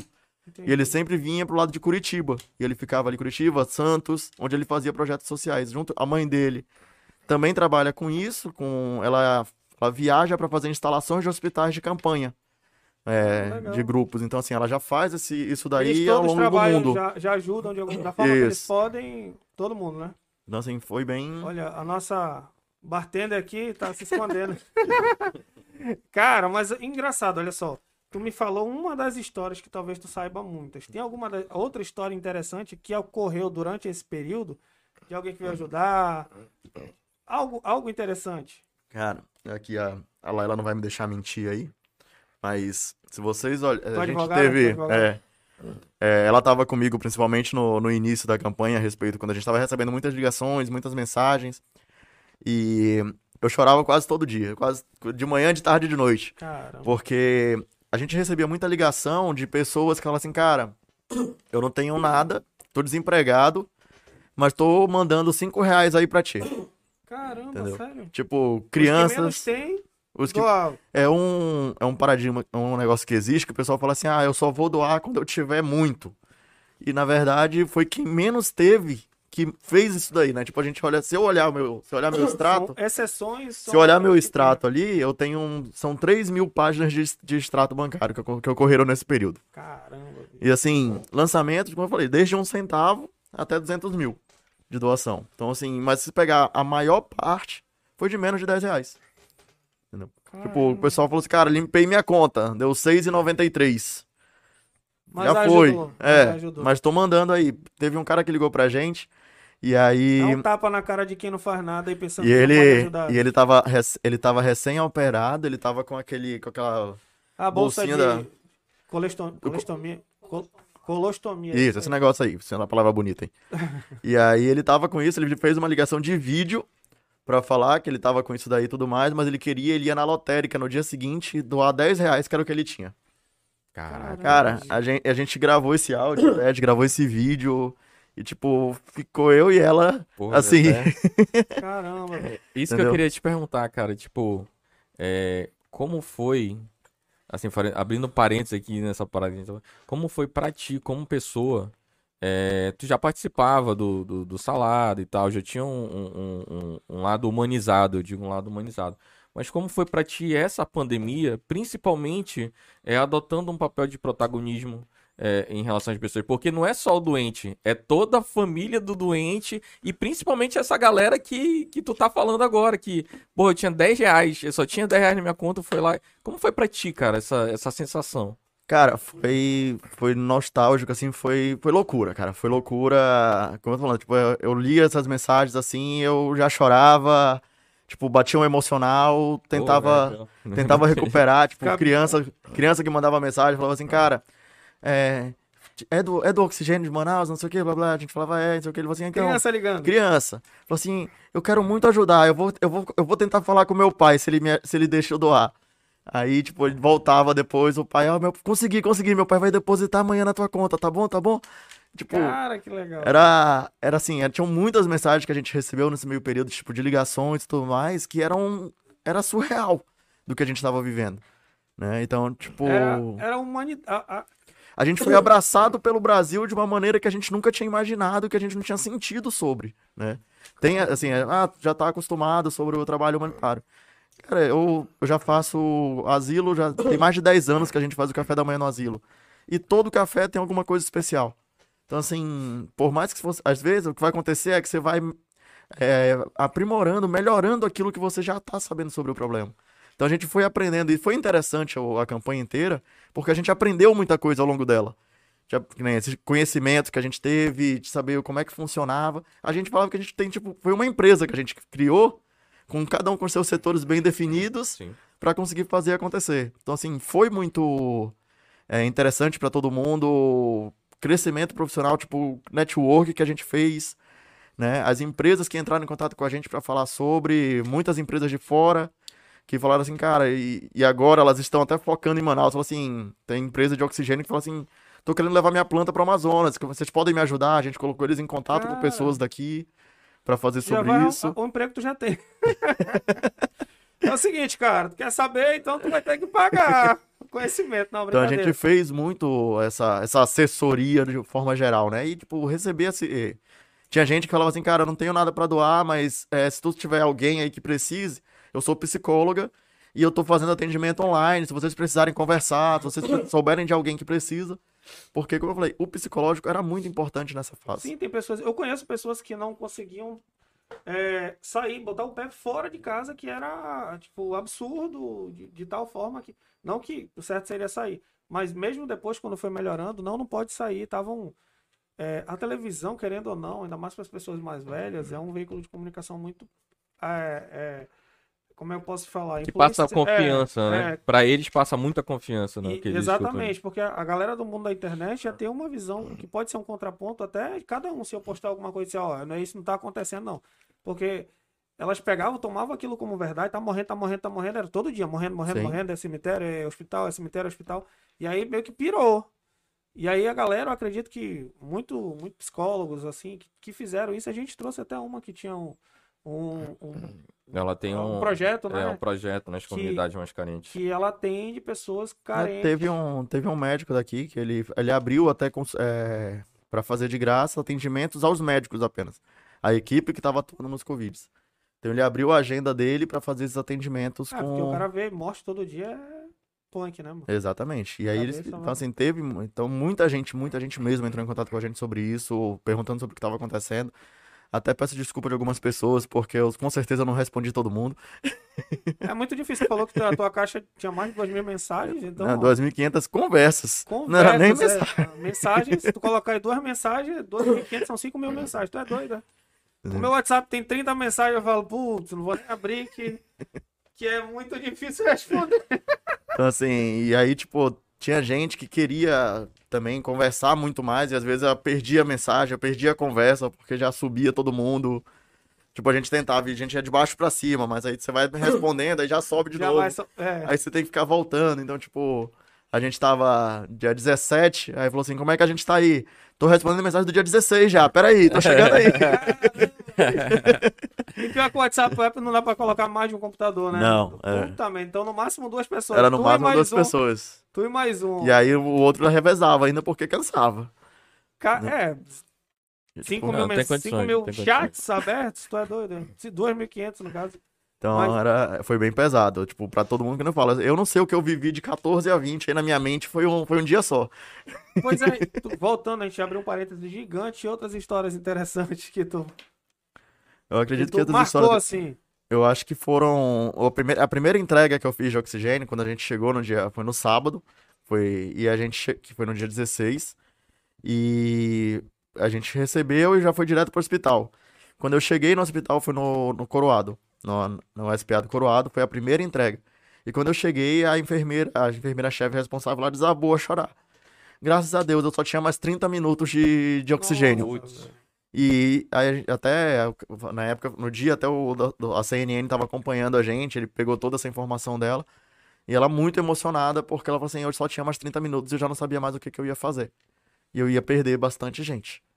E tipo, e a gente chegou, já saiu, já foi já colocando, já Carregou, foi carregou instalando. sozinho, né?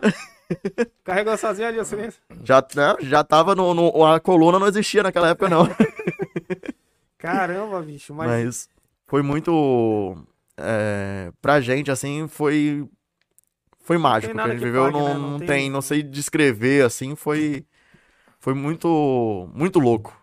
foi, imagino, né? Porque, querendo ou não, a pessoa tá dando ali uns últimos suspiros e não, se, meio que desesperançoso, 30 minutos pra fechar. Quantos vídeos a gente já viu que a pessoa, né? Tá ali, é. Puxando na lá, puxando. Olha, eu tive, eu tive, quando eu peguei pneumonia, uns dois anos atrás, eu tive uma sensação, né? que ia pro do saco. que era. É, exatamente, eu tive a sensação que ia pro saco. Eu escrevi e-mail, caralho, pros meus dois filhos, pra esposa, pra família inteira. Porque, e, e, tipo assim, eu tinha muita a falta de ar.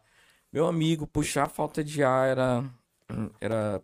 Era, é uma coisa assim que tu não. Agoniante, né? É, tu não, não dá pra explicar, cara. E aí, tipo, quando o Covid é, é uma sensação muito pior, né? Pelo que eu vi os vídeos do, do- dos médicos e galera. tal, postando, é, é muito pior. Então, cara, se eu daquele jeito já tava. é, imagina uma pessoa com Covid sem oxigênio, né? sem receber a. a- E, e os médicos que tinham que, que Escolher. escolher. quem vive e quem não vive, né? Porque se ele tira de um e bota no outro, aquele que ia receber e as prioridades, que não tem isso, porque parece que quem tinha menos de 60 anos não, é, não, não tinha que dar a vez. Tinha um negócio assim, né? Tinha. E até o próprio. Assim, As a gente chegou a assim, ver. né? Até dentro do hospital mesmo, as- as pessoas mais velhas falavam assim, não, deixa com ele que ele é mais novo. Tipo, as próprias pessoas é, entregavam. Caralho, bicho. Então, assim, Caralho, mano. Pesado. né? é, a gente, quando a gente atende- atendia em casa, o pessoal ligava pra gente de madrugada, desesperado, falou assim, cara, meu oxigênio tá acabando, aí o é, que fazer. não tem o que fazer, não sei o que, a gente saía correndo, E pegava o alguma vez cilindro. vocês deixaram de, de atender alguma pessoa? Assim? Ah, com Não. certeza. Assim, não. se- quem ligou pra gente, no início a gente deixou bastante porque a gente não, tinha, como, Não tinha. né? porque na época a gente só tava atendendo os hospitais, então tipo assim, a gente recebia, já entregava tudo pros hospitais, né? A gente teve que meio que fazer uma é, optar por atender o macro, né? Garantir Uhum. que as pessoas que procuravam um atendimento tivessem aonde ir, né? Do que eu entregar pra casa, tipo, ah, vou levar só pra casa das pessoas. Porque um cilindro grande, num hospital, ele chega a atender até cinco pessoas. E um cilindro desse em casa só, ele- dependendo do, do caso, ele pode durar. Como ele pode durar 24 horas, pode durar uma semana. Sim. Se a pessoa já estiver utilizando pouco. Então, assim, era difícil fazer essa escolha. Então a gente escolheu o primeiro macro. E depois, quando a gente foi pra. Então, nesse período, o pessoal ligava assim, cara, eu tô sem oxigênio, não sei o que, vocês ainda têm isso, só que eu já tava tudo no hospital. Mas, cara, não tem, porque a gente coisa, entregou né? pro hospital. Não tenho aqui. Então, assim. Isso aí a gente Vocês precisou tiveram fazer. que fazer uma escala de prioridade para poder tentar Isso. atender da melhor forma possível, né? com aquilo que a gente tinha, né? Então foi depois quando a gente fo- começou a ter o cilindro, é, começou a ter o ci- as usinas foram direto para os hospitais já, aí foi o que li- liberou um pouco pro, pro, pros outros. Quantas usinas vocês compraram? Quatro: Quatro? Quais hospitais que elas foram? Tropical, Secom, Beneficente Portuguesa e uma em Itacoatiara. Entendi. Então, cada uma. Ah, sim, falando em Itacoatiara lá, eu vi que na- no noticiário o foco foi muito alto lá também, né?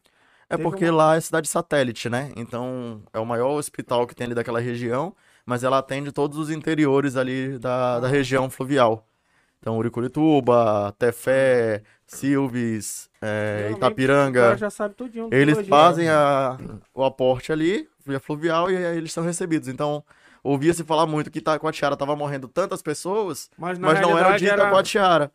Era porque as Sim. pessoas do entorno dos, o- dos outros eram atendidas em eram Itacoatiara. atendidas em Itacoatiara, por ser o maior hospital que tem Ah, na então região. foi- E como é que vocês chegaram a escolher cada hospital? Teve algum critério? De... Os daqui a gente escolheu através de fundações, né? Porque a gente também não queria doar pro Estado. Então a gente escolheu por fundações que têm uma, uma, uma autonomia, uma independência em relação a isso, né? Entendi. Maior, pelo menos. E também porque a gente já estava sabendo das questões que o governo estava adquirindo usinas para os hospitais públicos daqui. Então a gente sabia os hospitais que iriam receber, Receber. porque a empresa era a mesma. Ah, Então a gente fez esse levantamento junto com a empresa, já sabendo quais são os hospitais que iriam receber, quais os interiores, e fizemos a distribuição. Entendi. E falando em, em- em- Já que tu tocou no governo, teve algum, algum governante, município, estado, que tentou levantar a bandeira dizendo que quem estava ajudando eram vocês, o, o, a, a, o SOS Amazonas era vocês? Era o governo, no caso? Sim, tiveram políticos que entraram em contato, assim, tipo, ah, eu que, que que entraram em contato puxar pra falar assim, não, É, é, se eu que vou levar, eu vou levar pra lá. Então, tipo, deixa que eu levo. Aí, que é justamente a ideia de chegar lá e pra falar assim, não, fui eu que trouxe. né? É. Um Chegou a ter, político, né? eu não sei se foi, se chegou a... Se foi real mesmo, mas algumas pessoas que eu vi falaram que aconteceu em um, em um interior, que o, o, o- prefeito não conseguiu ali, não estava tendo apoio da população e tudo mais, e ele recebeu uma doação de cestas básicas. E ele não entregou para a população porque ele estava com raiva da população. Caramba. E deixou lá Prefeito guardando, com raiva da própria entendeu? população. E aí ele falou, não, então não vamos entregar também, deixa aqui com a gente. Com raiva da população. Morde as costas, irmão. Porra. Tá doido? Então, assim, isso. E, te- e então, por isso que a gente tinha o, o contato, não somente. da- tentava fazer não diretamente com as prefeituras, tentava manter com uma defesa civil do, do município, com a Secretaria de Saúde e a Secretaria de- e a diretora do hospital direto. Então, para que a gente fechasse essa comunicação entre os três, para saber o que estava indo para lá e por quem estava indo, no caso, né? É, porque era, era mais fácil pra vocês do que entrar em contato direto com a prefeitura da Isso. vida. Então a gente falava geralmente com essas pessoas, até pra saber o que, que a gente podia levar realmente. Ah, o município já tem gente que tá aí, que eu falei, ele já tem o costume de vir para Manaus buscar suprimentos, né? Alimentos, medicamentos e tudo mais. Então eles já fazem isso aqui. Então eu falei, ó, o, o representante do meu, meu motorista vai estar aí quinta-feira. Ele pode passar para pegar o material. A gente já fazia a lista do que que era, combinava com ele, ele ia lá e fazia a retirada. Então, É, ou seja, vocês fizeram o que o governo deveria fazer, só que de graça, né? Porque as Exatamente. pessoas que trabalham para o governo estão recebendo. E de forma maestral, né? Porque é, fizeram em tempo recorde, atendendo pessoas não só dentro dos hospitais, que seria ali, teoricamente o governo, como também dentro das casas, de suas casas, né? Cara, é, para um projeto desse bicho. o- o- Mano, não, não vou nem entrar na, na área política, porque Ah, não, vamos entrar, porra. Porra, cara, vamos entrar, porra. Tem algum problema? Tem algum problema? Não, não tem pro- problema nenhum, não. Mas, porra, já pensou, bicho? Assim, a gente vê que o nosso governo é tão ineficiente quando acontecem projetos assim. Porque Sim, sim. é, você pega um exemplo do que. Ah, as dificuldades que foram colocadas. É aquela história de ver o copo meio cheio e meio vazio, né? Vocês viram as dificuldades que tinham, beleza, vamos tentar resolver.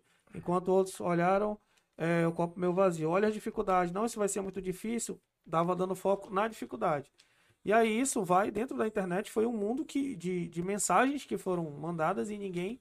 Quem queria de fato fazer, fez. Não ficou fazendo live. Ajudou, Não ficou. É, na realidade, até as lives, eu não digo nem das lives, porque assim, nas lives houveram doações. As lives ajudaram muito. Pois é. principalmente no, na questão da.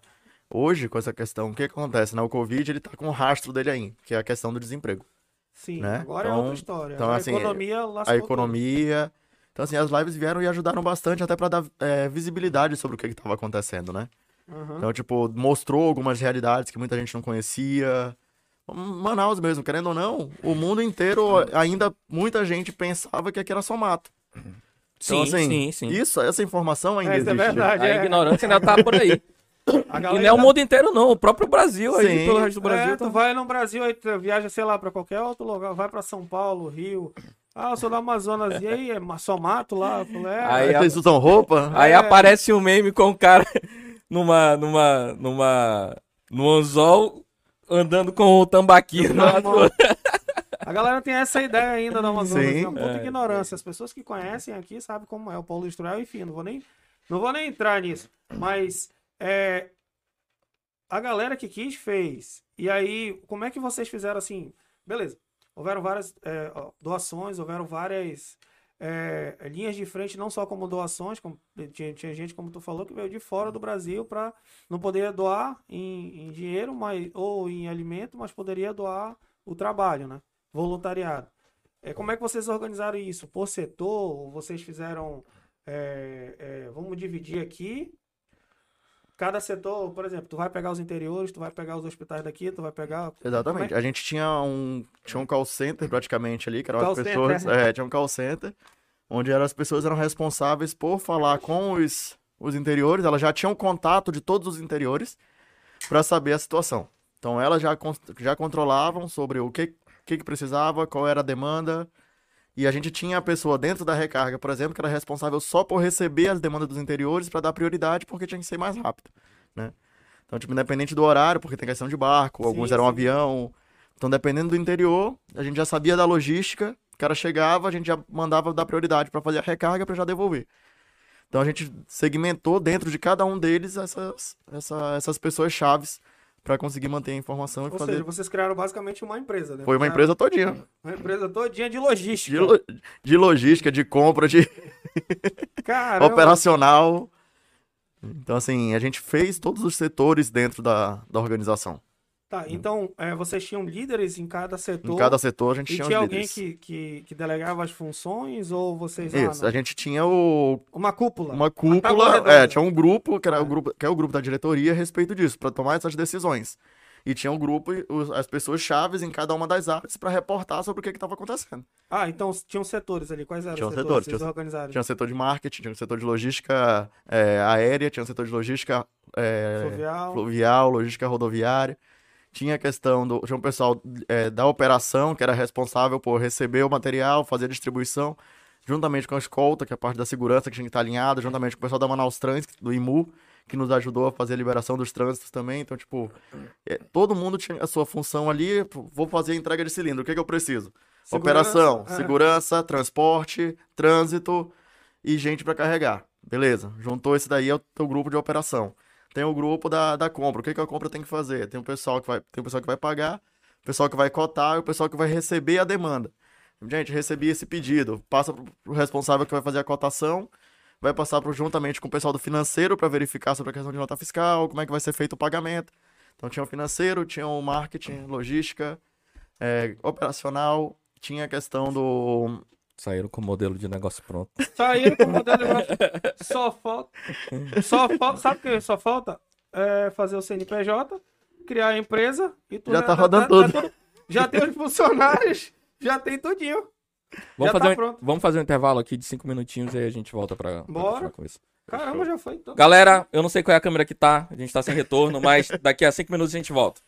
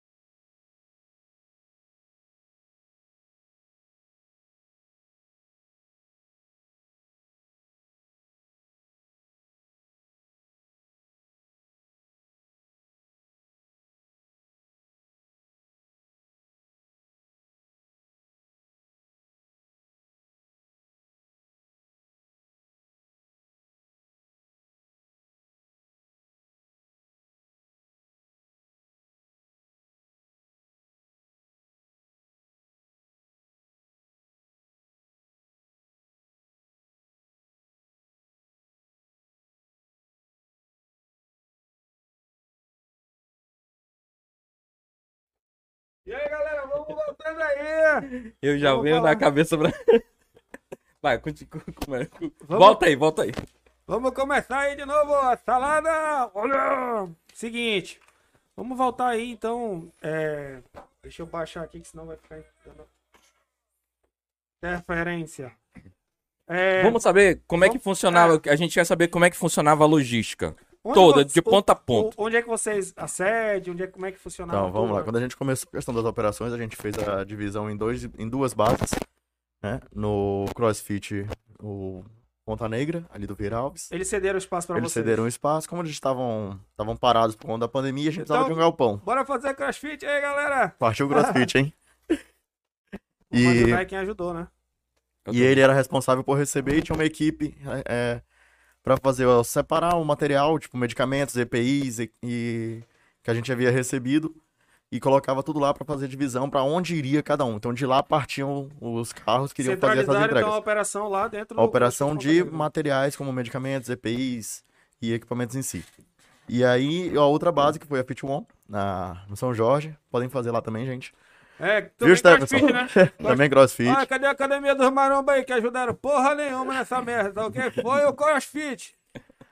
E aí o nessa do Stephenson a gente conseguiu fazer a questão do, dos cilindros. Então lá a gente tinha dois portões, onde um era o recebimento de cilindros e o outro era para retirada. Então a pessoa, como é que a pessoa fazia? A pessoa entrava em contato no nosso call center. Nosso call center fazia um, um cadastro informativo, informava sobre como é que a gente estava operando, aonde a gente estava operando e o que que, o que, que, ela, o que que a pessoa precisava levar de documentos, etc.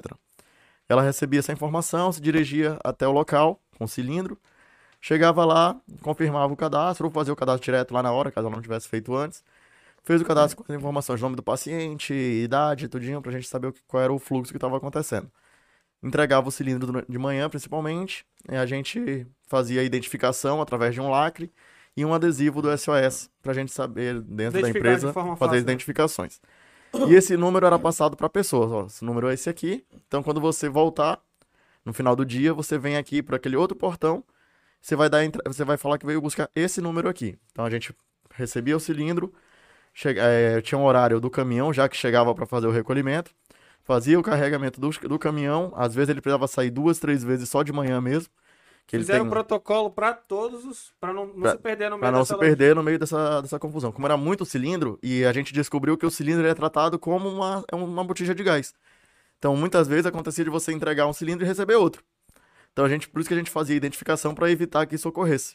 Né? Então, a gente já identificava ele totalmente, já carregava no caminhão, já com, aquele, com aquela numeração, identificação do lacre, levava para a empresa, final do dia, no meio da tarde, ia lá, recolhia, devolvia para a academia, e na academia à noite, então no dia seguinte a pessoa ia lá para receber de novo. Quando a pessoa não tinha transporte e tudo mais, a gente dava um jeito de resolver isso daí, do- oferecendo transporte, alguém que pudesse ajudar, alguém que pudesse levar, e até para instruir a pessoa sobre instalação, que às vezes a pessoa, ah, tô isso, mas não sei instalar. Então a gente já fazia a própria instalação direto no, no local. né? A pessoa já levava com ele pronto para uso. Então, aí, a partir desse ponto, vocês pegaram, beleza, a logística aqui no- nos dois pontos, né? Isso. E aí é, tinha essa situação de deixar e pegar. Cada um é, é, é, tinha um. Como é que era assim? Porque tu falou que eram várias pessoas. Muitas pessoas. Então, assim, tu- dentro da, da questão de medicamentos e tudo mais, a gente tinha em torno de 15 pessoas direto trabalhando, por conta de separar material, fazer as nossas anotações, conferir. Nota fiscal, que assim, foram milhares de medicamentos comprados, milhares de EPIs comprados. Então tinha que fazer essa contabilidade, tinha que contabilizar, organizar, definir o que que era para cada um, já separar por hospital, ou separar por município, que aí ia ter a entrega já programada que a pessoa ia buscar no dia seguinte, então tinha que deixar isso aí tudo bem agendado. E como é que tu fazia, por exemplo, ca- carregar? Tu falou que tinha que ter um. É, é um cilindro pesa. É, então, a gente chegou, a gente descobriu que o oxigênio pesa. e um cilindro, para quem não sabe aí, esse cilindro grande, ele pode, ele chega de 60 a 100 quilos. 60 a 100 quilos, um cilindro. um cilindro grande. grande. Então, Ou seja, assim, o cara vai ter que ser bruto pra carregar sozinho, né? tem, tem que ser nervoso. E aí é por isso que a gente vai girando ele, que é mais fácil. Depois que a gente aprende, Até aprender que. tem uma já- técnica dele e, e algumas empresas que deram pra gente o carrinho pra transportar, e ficou show de bola. Entendi. Mas pra descer e carregar o caminhão ainda, ainda tinha que ser no braço. Aí Então essa- nós tínhamos em torno tinha- de cada caminhão saía na faixa de 50 cilindros em cada um deles. Então, 50 cilindros É, por conta do, do peso, né? Justamente a, o caminhão tem uma limitação. Então a gente tinha que fazer, às vezes, mais de uma viagem por conta disso. Ele seco também é um peso, ele cheio já é outro. E aí o caminhão vai meio de lado. Por isso Entendi. que o apoio, principalmente do IMU e da, e da escolta, era importante quanto a isso. Que a gente não fazia tantas paradas e pegava um fluxo mais livre para conseguir fazer a. o- a- Ah, sim, facilitava. Aham. E, a- e, a, e a galera que fazia esse carregamento, digamos assim, sempre tinham pessoas para. Então, a gente tinha um. A gente, todo mundo disparou no. Todos os amigos que tinham. Amigos homens, criamos num grupo. Né? Então, o pessoal forte da academia, viu, Valtião? Olha aí, Já galera, colocava-. Já colocava ali no grupo, já falava assim, bicho, preciso de gente para descarregar o caminhão hoje, 7 horas, 8 horas, 10 horas, Não 2 tinha horas da manhã, não tinha- no horário que tivesse disponível. Ah, mesmo porque tava tudo fechado, então quem Isso. podia é, é, ajudar de alguma forma já. Então, pedia, pedia ajuda da galera, a galera ia pra lá pra fazer essa isso daí. A gente até prometia, não, vai ser um cilindro verde que a gente vai resolver. Todo mundo achava que era Heineken. Só os fechados lá, né, cara? Heineken, não, não, não, pegadinha. Mas aí todo mundo deu uma, foi um grande apoio, principalmente na, nas madrugadas e de manhã cedo que a gente precisava fazer esses. Pois é, tu não, vocês não tinham hora pra, pra atender. Como é que funcionava a vida de vocês pessoal? Não tinha não, Não tinha vida pessoal. não tinha vida pessoal não. Vocês iam pra cá, não tinha horário pra ir pra casa. Não tinha horário pra ir pra casa nem pra sair de casa. Lá no. Tinha um cantinho então pra vocês pelo menos descansar Não, dormia dentro? não. Dormia, Era na cadeira. né? Era na cadeira mesmo. Ei, ei, acorda. Era só o. Bora, partiu. Então, assim, Cara, já telefone tocando 24 horas. E eram pessoas, né? Então, todo É, mundo pensava, podia ser meu parente. Exatamente. Em alguns casos eram. Então, Também. Era- Como eram muito, muitas pessoas, querendo ou não, era, era inevitável, como a- essa doença escrota pegou muita gente. aí, sim. querendo ou não, um do grupo ia adoecer. É, era- dentro, do, dentro do projeto, pelo menos, a gente foi muito bem. Tivemos pessoas que adoeceram, com certeza. Né? A gente estava dentro de hospital, estava atendendo as pessoas na casa, estava recebendo pessoas lá, né? Tipo, teve gente com Covid que foi entregar o cilindro. Não, é pra mim mesmo. Pelo amor de Deus, sai daqui, desgraça. Ué, tô- sério?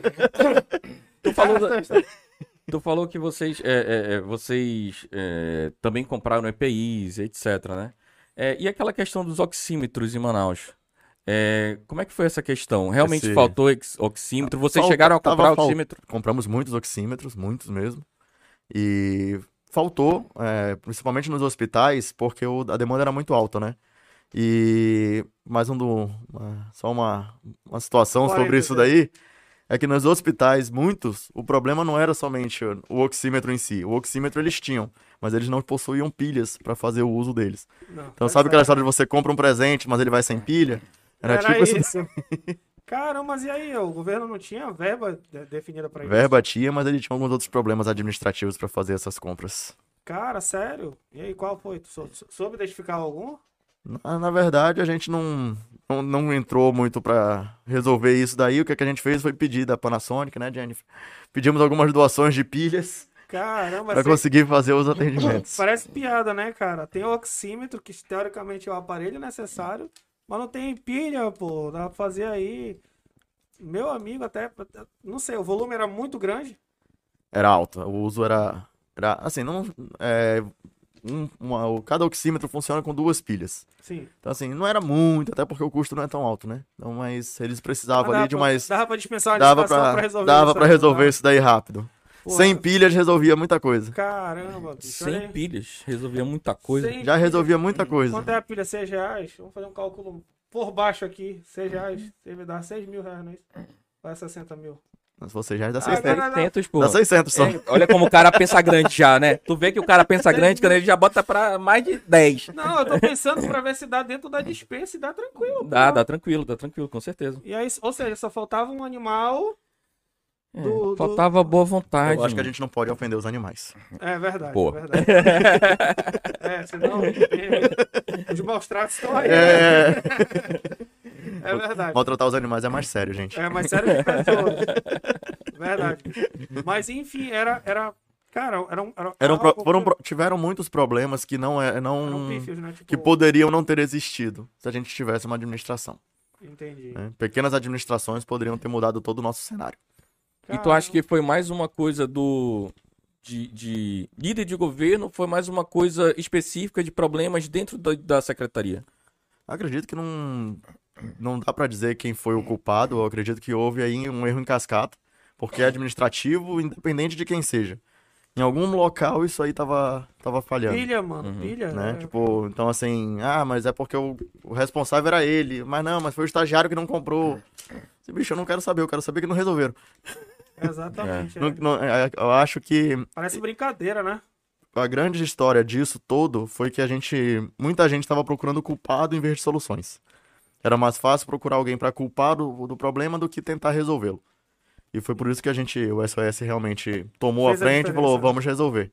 Independente de qualquer coisa. Né? for- Sabemos que temos problemas, sabemos que temos é, corrupções dentro do nosso. de tudo isso daí. Mas só que eu acredito que a nossa meta era ajudar a salvar vidas e foi o nosso papel nesse período. E ainda vocês não tão, continuam recebendo doações?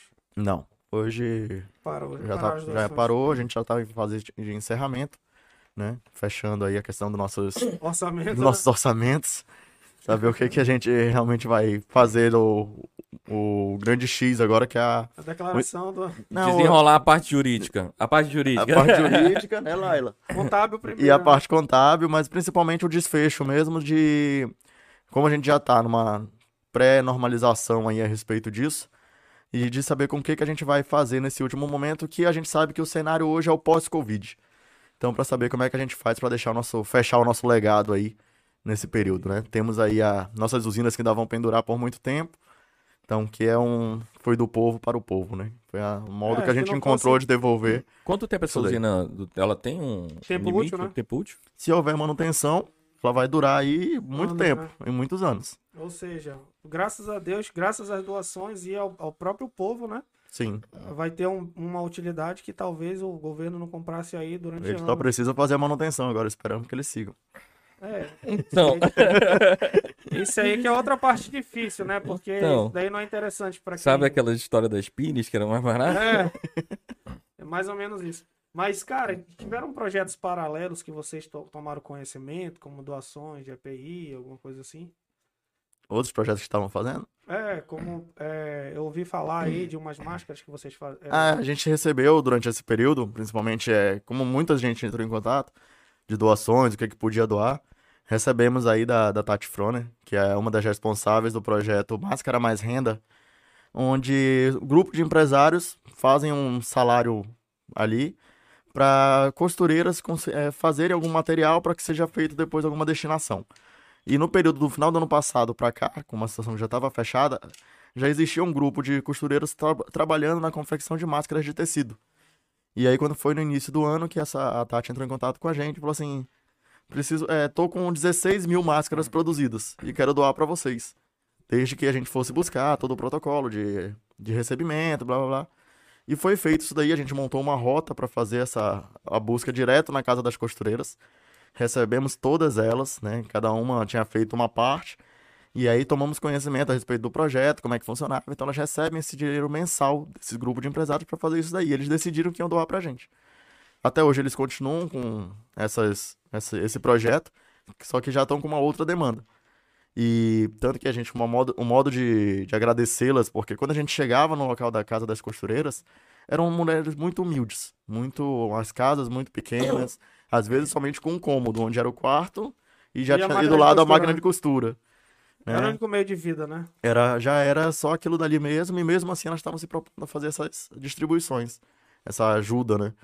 Tanto que é um modo de, aí o modo de recompensá-las, a gente fez a distribuição de cestas básicas para elas na numa outra rota, fazendo a, a entrega em forma de agradecimento. Então, e elas ficaram muito contentes, muito felizes com isso daí, com, a- com tudo que foi acontecendo. Então, eu acredito que todo o projeto é aquela história, fazer, a gente faz o bem e ele Olha volta pra gente, né? Em algum momento isso volta. Vocês se voltaram totalmente para a saúde? Vocês paralelamente é, é, tentaram continuar alguma coisa relacionada à entrega de cestas? E na, A gente fez a questão da. Principalmente, o nosso número um era a questão da saúde. Só que a gente viu ao longo do, do caminho que a questão do assistencialismo ainda se fazia muito necessário, Uhum. né? É, principalmente locais que foram, né, durante o período, já estavam sendo at- atingidos pelas cheias dos rios. Hoje está chegando em Manaus essa grande cheia, mas os, os municípios já estavam sofrendo com isso há muito tempo. Desde fevereiro, alguns municípios já estavam, já, já sofreram as altas, como foi principalmente o caso da Boca do Acre, Irunepé, que ficaram ali embaixo d'água um bom tempo, né? E a gente fez, fez aquisição e distribuição de cestas básicas para essas famílias que estavam vítimas acometidas da, da situação das cheias. É, eu vi que tá, eu, pelo menos eu li um noticiário que, que em relação à produção, parece que já tem um, um rumo de 180 milhões, eu acho, para produtores daqui do, do, dos interiores, por conta, justamente por conta dessa cheia. Imagina para a população, que é diretamente atingida, né? Exatamente. Mas aí esse, esse assistencialismo que vocês estão falando é só em relação à, à população? Como é que é feito? Como é que Nós é? fizemos um... A, também, também atacamos de várias maneiras, né? Porque começou com essas pequenas necessidades, né? Tipo, a pessoa ia lá entregar o cilindro para fazer a recarga, a gente conversando e tudo mais, ela falou assim, não, todo mundo tá desempregado lá em casa, tem uma pessoa que tá doente e a gente não tem mais nada. Nossa. Então aí a gente começou a. Compramos algumas cestas e nesses casos a gente já devolvia o cilindro e entregava uma cesta básica. Então a gente ia acompanhando. E aí depois falou: não, vamos fazer um cadastro mesmo dessas famílias. Que as pessoas começaram a ligar e perguntar se a gente estava entregando cesta básica. Aí a gente falou: vamos montar uma. uma Vocês um chegaram a fazer um aplicativo? Não. A gente fez só sistemas para controle interno de, de cilindros e recargas e termos de doações. Isso aí a gente fez. É, mas era necessário, né? Porque senão. Sim, a gente começou aquela história, né? Começamos numa folha de papel, dava, né? começou numa folha de papel, foi para uma planilha e aí virou um sistema. Cara, mas o, o, legal é que vocês já aprenderam a logística todinha do, do Amazonas, né?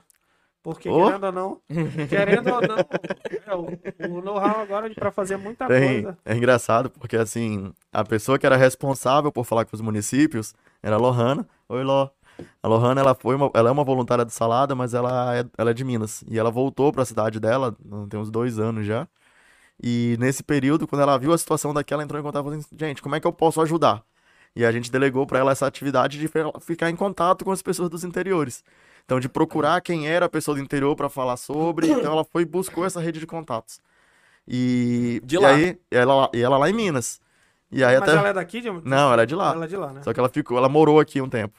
Entendi. E aí ela era, e ela era voluntária do salada. E aí ela pegou e colocou assim. Aí até eu brincava com ela. Falei, e aí, e aí, como é que tá a tua aula de geografia do Amazonas? tem aí baixo, ela... alto, Amazonas, tem toda uma situação. Aí ela já, tem, já sei mais dos municípios do Amazonas do que, da minha, do, que do, do, do aqui do meu estado. meu estado. É que ela não vai aprender, porra, porque ela tá, vai trabalhar com isso. Trabalhar não, desculpa, se voluntariar. Foi, e ela assim, conseguiu de todos os municípios. Todos os municípios, tinha contato de todo então mundo. ela teve um trabalho filha porque às vezes, cara, a gente... É, é, o, a Secretaria, por exemplo, de, de, de Educação, ela tem, ela tem um setor específico que, que se você chegar lá, é, você não vai ter o, o, o, a ajuda, né? De cara. Mas lá existe um setor que fala com todos os municípios. Entendeu? Mas, tipo assim, eles dificultam a vida do cara. Né? Tu chegar, tu eles poderiam deixar disponibilizado lá quem é responsável por cada município, né? E simplesmente seria muito mais fácil de conseguir um contato para falar com esses municípios. Mas se eu posso complicar, por que, que eu vou facilitar? É, exatamente. Pois é, né? O Estado, o Estado. Ele vende a dificuldade, meu irmão. O Estado. Um... Ele ganha dinheiro nessas horas. Exatamente. Ó, oh, mano, é o jetinho brasileiro aí, tá ok? Tu quer o quê? Quer moleza, né? Tenta não pudim, porra! Ai, cara. cara. mas é, é, vamos, vamos voltar aí. Qual... Pera aí. A gente parou no, no, contando a história sobre as... E as recargas lá do... É. E aí a gente fez isso das, das academias.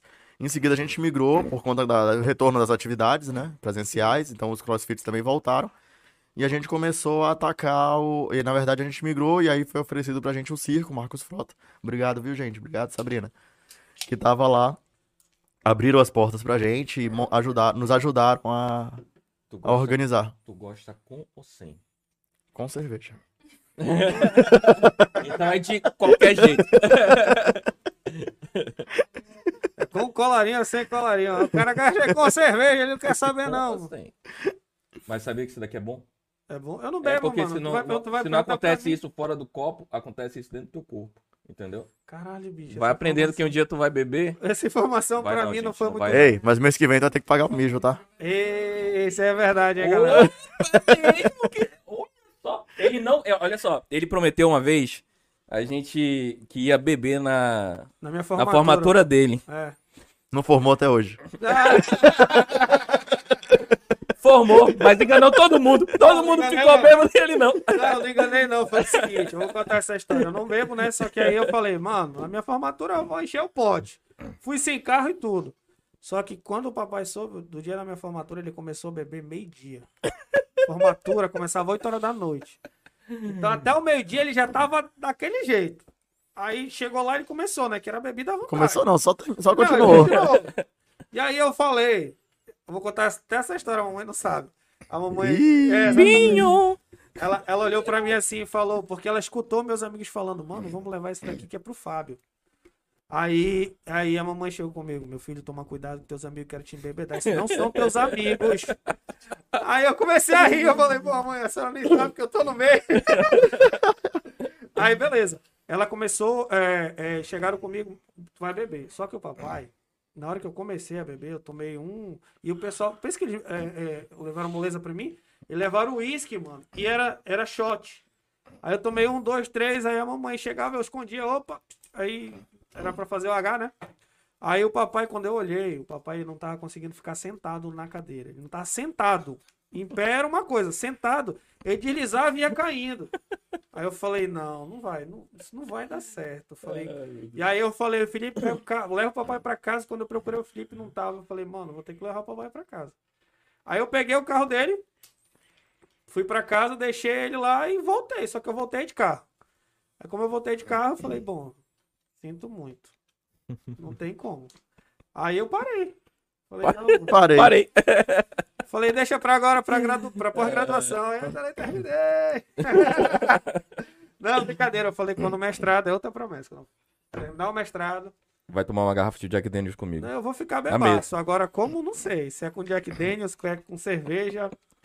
Mas, pois é, eu não sei nada de porra de cerveja, não, meu amigo. Se perguntar pra mim, pra mim é, é tudo cerveja. Não entendo porra nenhuma. Não é assim, mano. Vamos, vamos vamos voltar Vamos pra voltar. conversa. vamos- É, agora voltar pra conversa que tá Eu- um, um bêbado, eu não tenho, eu nu- nunca bebi, mas eu tenho histórias de bêbado muito História legal. não porque- falta, né? Porque eu era o único bom da, da história, mano. Então eu via toda a merda. Cara, mas você tem que entender que É. as pessoas esquecem tem um motivo. Pois é, eu não esqueço. Esse é o problema. É, Ou seja, ele nunca teve essa desculpa. não, nunca não. pôde Eu já utilizar. fiz merda, foi bonzinho, mano. Não teve. Ah, eu tava bêbado. Não, mano. Foi bonzinho e, e esquece. finda. Bola pra frente. Mas voltando, voltando, voltando, voltando. Mas vai ter filha, né? Já, já tá no, no forninho aí, já tá. Falta 50 centavos só aí. Falta muita coisa, não. Falta 50 centavos aí. Eu passei de, de consumidor para fornecedor agora. tá? Olha aí outro. É. Não, não fala isso, pelo amor de Deus. É, Vamos voltar pra conversa. Vamos, vamos voltar pro. É, que os pecados do Fábio já tá pensando aí. É. e aí, Chaco, vai, vai ficar calado, vai começar a suar agora. não, tá tranquilo. Não tem. Não, não fiz essas merdas assim não na minha vida, graças a Deus. A quest... Para, Fábio, te conheço faz tempo. vamos voltar, vamos Vai voltar. ter, vai ter que Sininho, fazer um podcast só disso daí. Eita, isso daí Sininho, fica pra próxima, tá, sininho. galera? Era, era cilindro que a gente tava falando? Eu não sei não, agora. agora. Tava falando, não- do nada, comecei a falar do meu pai, então vamos voltar aqui. Então, E aí, então a gente voltou, estamos no circo, fazendo essa, continuando com a, com a operação, né? E que é a gente já está encerrando também, porque com a questão da, das normalizações e tudo mais, a gente precisa realmente, todo projeto tem início, meio e fim, né? sim. Então a gente precisa encerrar até para que a gente possa. é, existe a promessa, existem alguns estudos que apontam sobre uma possível terceira onda. Então, caso venha a ocorrer alguma coisa, que a gente esteja pronto para atuar novamente, né? Vocês pensam em, em- Porque assim, até então, como tu falou, né? Tava tudo no, no- na pessoa física, etc. Mas vocês pensam em. em...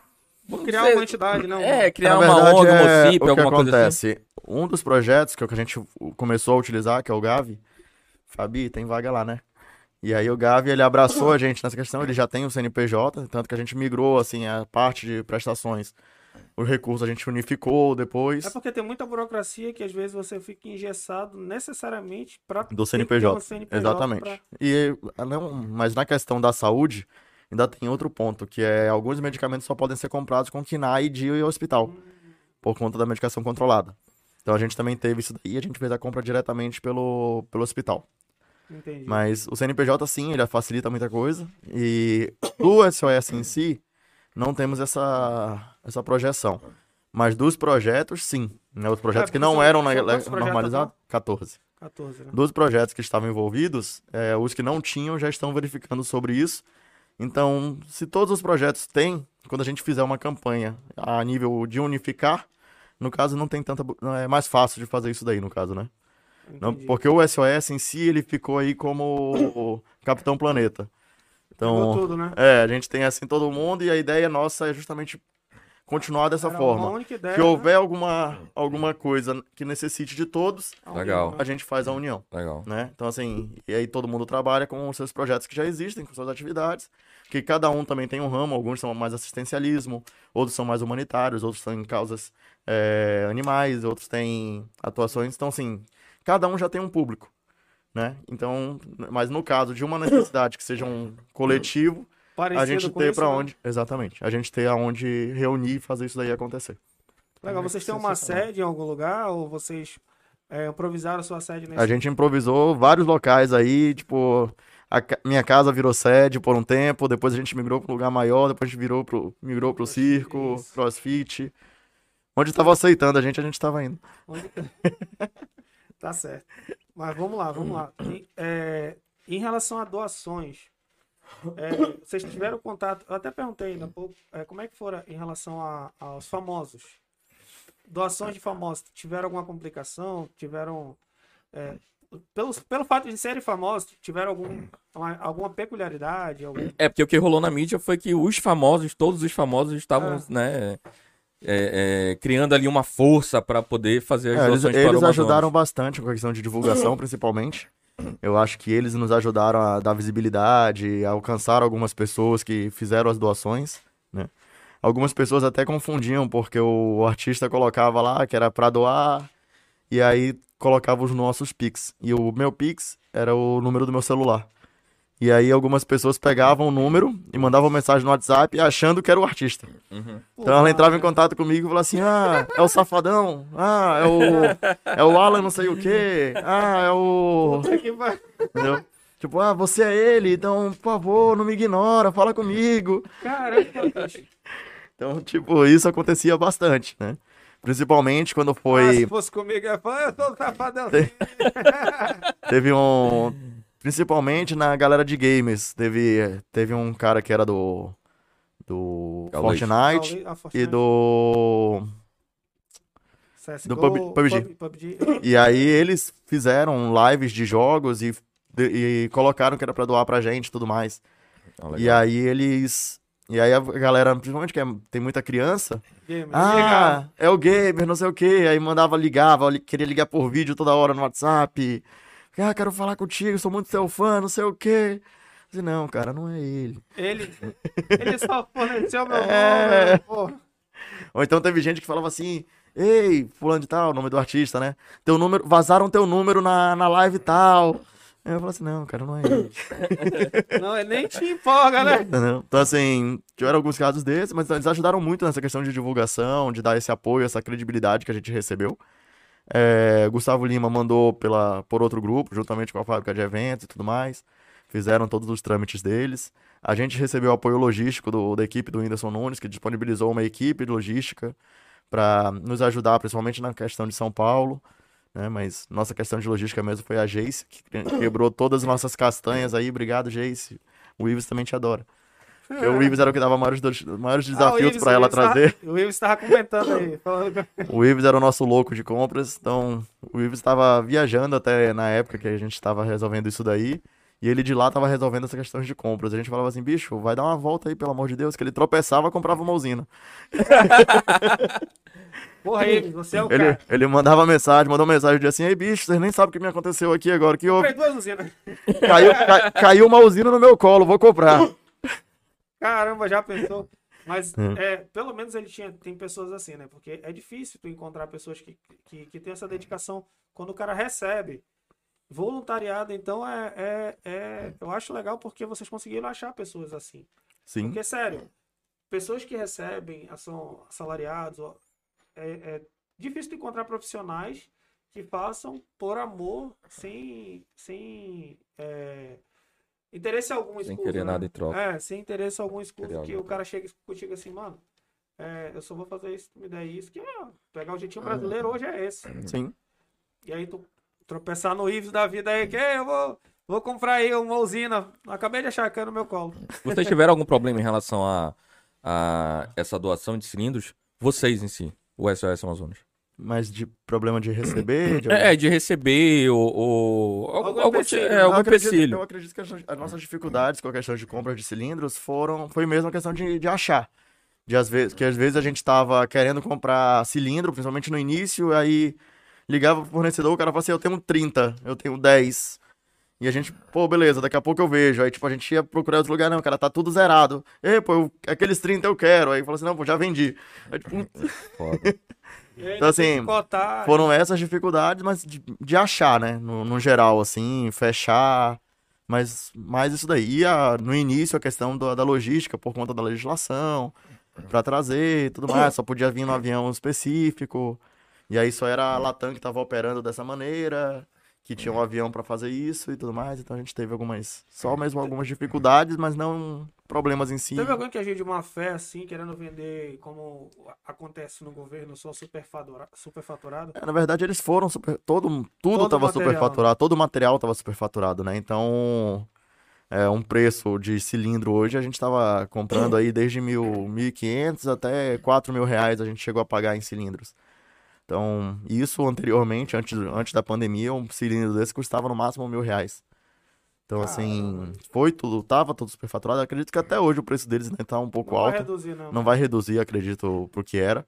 Vai se Não, manter mas eu digo nessa... que, por exemplo, é, tiveram notícias aí como é, aqueles. Eu não sei qual era o aparelho que, que teve uma loja de vinhos aqui em Manaus que tava vendendo. Hum, era, tipo, papo e tre-. Isso. Que era três, quatro vezes mais o valor, entendeu? É, mas por isso que eu tô falando, a gente procurando e negociando. Teve, teve gente que ofereceu a 7 mil, 6 mil reais cilindro. Nossa. E a gente ia buscando em cotações, ia entrando em contato, negociando, e até achar o que a gente, dentro da nossa realidade, né? Que tivesse a quantidade que a gente pudesse comprar. É, ainda tem isso, porque querendo ou não, são doações e aí vocês têm a responsabilidade, tinham zelo para não gastar de qualquer jeito. Exatamente. Quantos grupos mais ou menos tinham assim como o SOS Amazonas? Tem noção disso? Aqui eu acho que a gente chegou a ver, acho que são mais três ou quatro. Foi o Respira Manaus, que é. Aí tinha o. Acho que era Respira Manaus, Respira Amazonas. O SOS Manaus, se não me engano, que também tinha. E. E aí tinham grupos assim, não, não, não- que era de um grupo de, de empresários que chegaram a fazer alguma coisa, que aí não tinha tanta uma nomenclatura. Uhum. Mas tiveram empresários que se uniram e falaram assim: ah, vou comprar a usina. E aí foram lá e compraram a usina direto pro.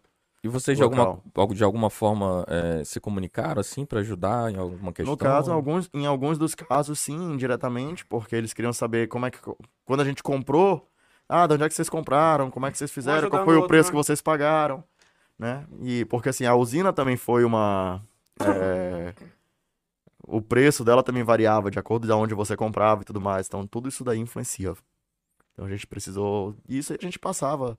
A gente chegou até a conversar com o pessoal do Acre após essa situação dessa OSM aí. É porque o negócio Aí o Acre lá, começou né? a piorar lá, e a gente chegou a conversar com o, governa com o governador do Acre e tudo mais, para trocar experiências sobre como, como agir, o que, que a gente havia feito, como é que a gente tinha atuado, o que, que podia ser feito para tentar sanar isso o mais rápido possível. Então a gente fez essas trocas de informações. Legal, mas aí quem foi? Foi o próprio governador que entrou em contato com vocês? Foi. Ou não, foi assessoria? Eles- é, foi através da assessoria, mas a gente, ele pegou, eles chegaram a dar pra gente o contato direto do governador mesmo. Ah, mas legal, então ele pegou o. Legal, o governador de lá tava fazendo o trabalho dele. Tava fazendo trabalho. Tava Não, não, que é isso. é, fala. Continua falando aí. Mas fez melhor do que o nosso, que não fez nada. É isso que eu tô falando. Porque pelo menos ele foi atrás do know-how, como fazer tudo, Exatamente. pra poder facilitar a Exatamente. vida do- da população que tava sob a égide dele lá. Que aqui. Acho que no final vocês podem até montar uma consultoria de como gerenciar uma. Exatamente. uma crise. A gente tá pensando em escalar já o teu negócio. Vamos Vamos, governar. vamos. Ah, inclusive, esses dias a gente estava debatendo, até o Ives estava falando sobre isso, junto com o Mike, que é a questão da Índia. A gente estava vendo como é que a gente ia ajudar, como é que, como é que a Índia podia atuar em relação a isso. Que é a questão da planta de oxigênio, como é que tá a questão de quantidade de cilindros. Então, assim, já dá para fazer um SOS o É mundo aí. Caramba, bicho, olha aí. Tu é doido, é? Te liga aí. Elon Musk. Elon Musk. é. O cara vai escalar o negócio dele agora, meu amigo. Vamos escalar o negócio dele.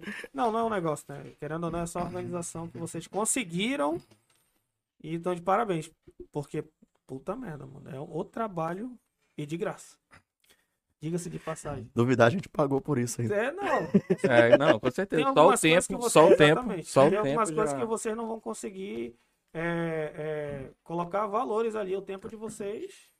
Não, Não cara, só como. de, não, é, só de, de, de saber que um cilindro chegou para uma pessoa que estava passando mal e, e, Salvou uma vida. e salvou né? uma vida. Aconteceu alguma, alguma, alguma vez de vocês enviarem o cilindro de alguma pessoa é, Não chegar não a chegar a tempo, né? tempo, alguma coisa assim? Sim, é, chegamos, o, principalmente o pessoal da área de campo, que no, no início estava com a equipe do Stefas, chegaram a chegar na porta do, da casa e a pessoa ter ido a óbito durante a instalação e a pessoa não aguentar. né? Tipo, eles até chegaram a tentar fazer massagem cardíaca e tudo mais, mas não. Que eles tiveram, eles chamam de parada cardiorrespiratória, né? Ah, o cara já sabe tudo. pô. É, então é um cara técnico, pô. É. Respeita o cara. Respeita o Qual é cara, o cara técnico pra ajeitar a saúde? É o Thiago Souto. Toma aí, Ele- fica a dica, gente. O governador, olha aí a dica. O cara manja mais do que o. Não sei nem quem é o atual, mas eu não vou falar. Eu vou já procurar por falar o nome. Cadê, Chega, cadê a chega os assessora? olhos e fala assim, putz, lá vem. A assessora já até puxou o celular ali. A assessora já tá. assessora- é bom que ela é assessora jurídica, já tem um. Então, assim, vocês estão terminando, a, vocês não estão recebendo mais é, é, doações. Isso, agora a gente só tá fe- fechando justamente com a- as prestações de conta, tanto pública quanto a, a social, quanto a contábil mesmo, para que seja tudo esclarecido para todo mundo aí sobre tudo que foi feito nesse período. E, e che- chegou a ter alguma. algum- Tirando o caso desse vagabundo aí é, no começo, lá em oxigênio. janeiro, chegou a, a- a ter algum outro. tipo de, de mídia negativa relacionada ao SS Amazonas? Tipo, ah, pô, os caras estão fazendo isso, ah, mas estão levando uma beira. Chegou a ter alguém assim, um filho da puta desse pra falar essas Não, coisas? até que até agora estamos tranquilos quanto a isso ainda. E Mas se falar, tu, tu fala com a gente que a gente. a gente some com ele antes. Só com ele. É. Isso é um filho da puta pra fazer essas coisas. Mas querendo ou não, em todo quanto é canto tem. Como, por É, exemplo, tem. foi o exemplo desse cara. O outro que vendia é, o extintor no lugar de, de, de, De bala de cilindro. oxigênio, né? É, foi na, na que- essas questões aí que ocorreram com as pessoas que acabaram comprando no desespero, elas compraram extintores, compraram cilindros que não eram próprios para oxigênio medicinal. Tiveram alguns casos aqui até que foram reportados que a pessoa chegou a fazer uso de um cilindro que não era medicinal e acabou tendo complicações por conta do, do gás que foi inalado, né? Inalado. Então tiveram algumas complicações a respeito disso, então era muito importante a, a verificação a respeito do cilindro, qual era o, o conteúdo dele realmente. Que no desespero o pessoal pegou o cilindro que estava sendo utilizado jeito, né? industrial para levar para casa. Falou, não, é só botar aí e usar. E aí tiveram alguns probleminhas quanto a isso daí também, né? Impurezas, etc. Porque todo cilindro você precisa fazer uma higienização também. Antes de fazer os abastecimentos, eles fazem um teste de higienização para garantir que nada A pureza do. é, porque é é aquela história, né? Você chega assim, ah, o meu cilindro não tá totalmente seco. Tem como só completar a carga? E aí as próprias empresas falam que elas não podem porque ela não pode garantir que o que estava lá antes é realmente Era o oxigênio medicinal, né? E aí até para evitar qualquer problema, qualquer acidente, empresa, né? isso, a própria empresa se respalda disso, então ela esvazia tudo e aí ela faz a É, pra higienização. salvaguardar até a pessoa que tá, que tá utilizando, porque talvez ela pode ter ganho aquilo ali dizendo que é.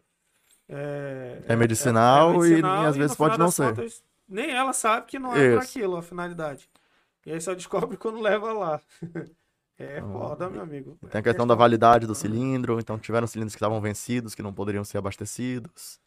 É, pois é, em relação a, a, a esse tipo de coisa, vocês tinham os cuidados de verificação de tudo? Tinham pessoas responsáveis para cada, pra cada etapa daquele. Vocês fizeram um, um- Montaram protocolos propriamente dito ou vocês foram fazendo. A pessoa, quando a gente recebia, ele tinha já essa, algumas, valida, algumas verificações que a gente conseguia fazer.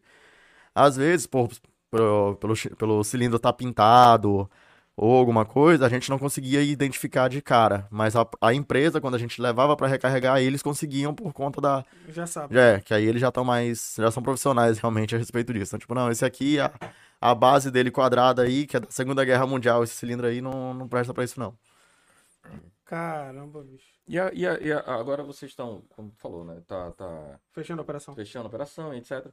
E, e quais são os teus planos futuros relacionados? Vamos, tem- É. Temos um futuro vereador, deputado aí? Ganhar na Mega Sena tá tranquilo. Então, Não, mas tu já, tu já- ah, eu falo isso por quê? Porque tu já tem um Do próprio projeto. tu não, já tem, próprio projeto. além do projeto, tu já tem um- uma, uma, Uma bagagem uma né? bagagem, pô, de, de, de, de liderança, querendo ou não, ainda que não seja nada relacionado ao Estado, mas é justamente pelo que a gente passa. A gente passa por um período de renovação. Mesmo alguns venenos aí que a gente está tomando de, de governante, a gente passa por uma renovação. É, tu tem esse, essa vontade de, de Política, né? política, de, de se interar mais no, no assunto é, é, é, em relação ao que trata a competência do Estado? Acredito que intenção, intenção não tenho. É, hoje, totalmente apartidário quanto a isso. Vejo que, assim, a gente pode ajudar de diversas maneiras, nem que seja orientando as pessoas a respeito do que elas podem fazer, em quem elas podem estar votando real- realmente. Mas, da nossa parte, não tem parte de interesse político de entrar nisso daí, não, porque...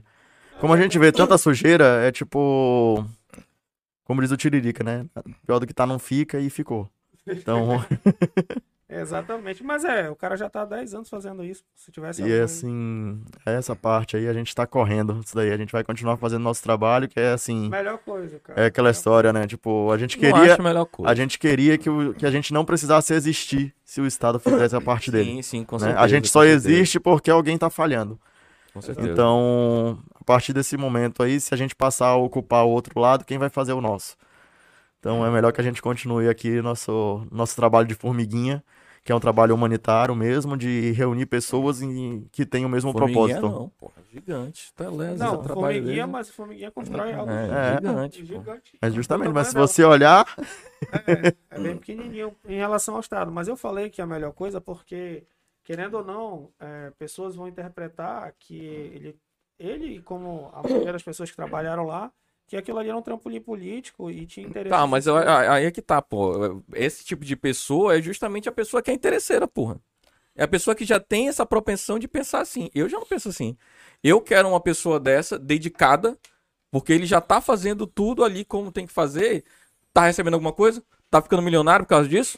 Não tá, pô. Ele tá fazendo porque ele quer fazer e quer ajudar, entendeu? Então, tipo assim, eu já não enxergo desse, de- desse, desse jeito, entendeu? Eu enxergo que eu quero pessoas como ele dentro do Estado pra fazer realmente o que tem que fazer, entendeu? Por quê? Porque a gente precisa de pessoas assim lá dentro. A gente tem que tirar aquela, aquela sujeira que tá lá e renovar e limpar e jogar pessoas como a gente que tá tentando ajudar sem receber nada, entendeu? É, é isso que eu, que, eu, que, eu, que eu digo em relação Não, a. eu tô te entendendo. Mas, é- que tem é- esse vagabundo? Ah, com o certeza vai ter um vagabundo e eu te desse. digo porque a, grande mídia vai bater em relação a isso. Sim, Ela vai- é, vai bem chegar- a mídia vagabunda. Vai, vai chegar e vai está- falar assim, cara, ele só fez isso, fez, aconteceu. é aquela história, mas é, pelo menos uma coisa que a gente, principalmente eu tenho, eu acho que a galera que trabalha com a gente, todo mundo tem esse pensamento. Já passou do- da época que a gente se preocupava muito com o que as pessoas falavam. É verdade. Hoje em dia, se a gente fosse parar pra ouvir o que todo mundo fala, a gente não fazia metade do que a gente pensa. Né? certeza. Porque até porque se a gente falar nessa questão do SOS, todo mundo falava que era impossível e é, tá, a gente fez isso acontecer. É. Dois Então é tipo. De novo, chupa estada. Chupa está dois dias. Então, Estado assim, se a gente fosse ouvir o que, o, o que os outros falavam, a gente realmente talvez não fizesse metade das coisas, né? Exatamente. Exatamente, Então- ainda mais pessoas influentes, porque as Exatamente. pessoas influentes falaram que não era possível. E botaram N, N, N empecilhos, N dificuldades. E a gente não se ligou pra isso falou assim: se houver um jeito de trazer, a gente vai trazer. Se não houver, ok, a gente vai assumir isso daí, mas se eu pudermos, faremos. Então, nem me preocupo tanto com isso que a mídia vai falar alguma coisa, porque se a gente, se alguém tomar uma decisão, tenho certeza que ela vai ter pensado, refletido já sobre todas as possibilidades que pudessem vir a acontecer.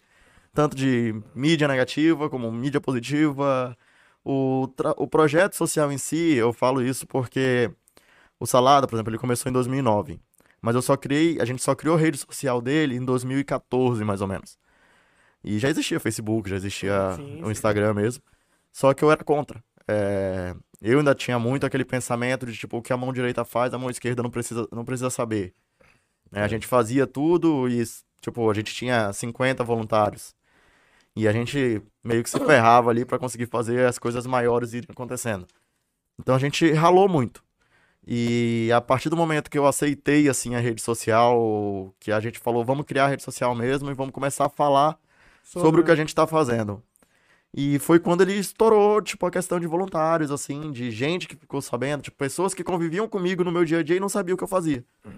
E aí É. essas pessoas, nesse primeiro momento, tiveram pessoas que viraram pra gente e falou assim, ah, é, quando é que tu vai se candidatar agora que eu vi que tu tá fazendo essas coisas? Qual é a tua... aquele pensamento Qual merda. é o teu, teu pensamento, não sei o quê. Eu falei, não, cara, não tem interesse. Ele, é, tô falando isso agora, quero ver depois. Eu falei, beleza, fala com a minha mão, fala com o Batman aqui. É, E aí, e assim como tiveram muitas pessoas que procuraram, cara, que legal, como é que eu faço pra participar?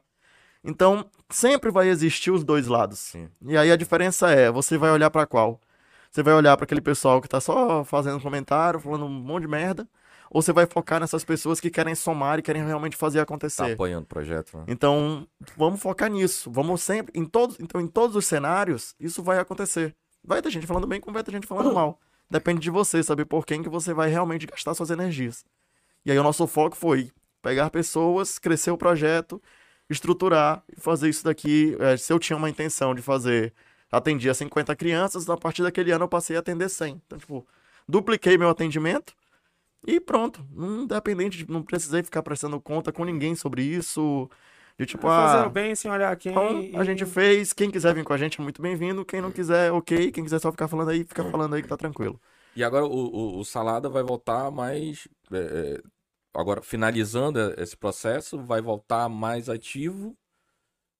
Tu vai continuar com o projeto do certeza. projeto? é? O, assim, a gente tem. A gente Porque tava até realmente- então ele tá. tá Ele tá adormecido. né? É, ele tá adormecido ali, que as forças dele estão todas voltadas pro, Sim, pro SOS, saúde. pra saúde.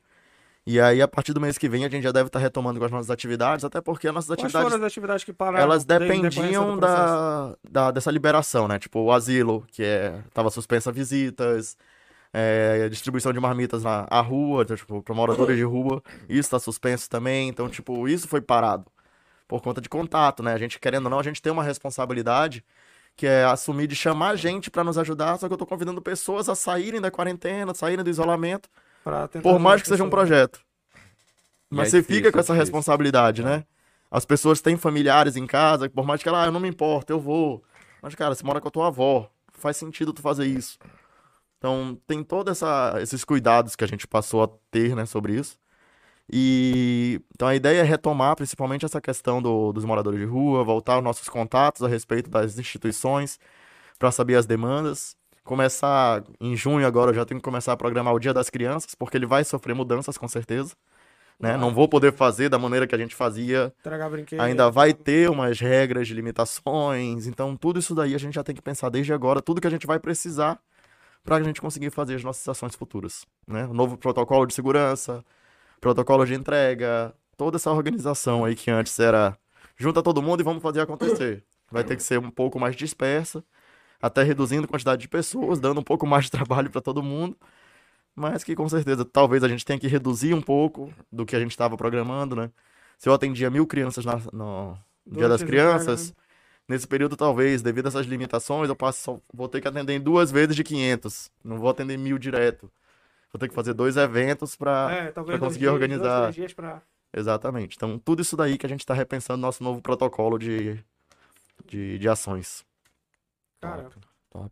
Vai pegando aí na lição de humanidade.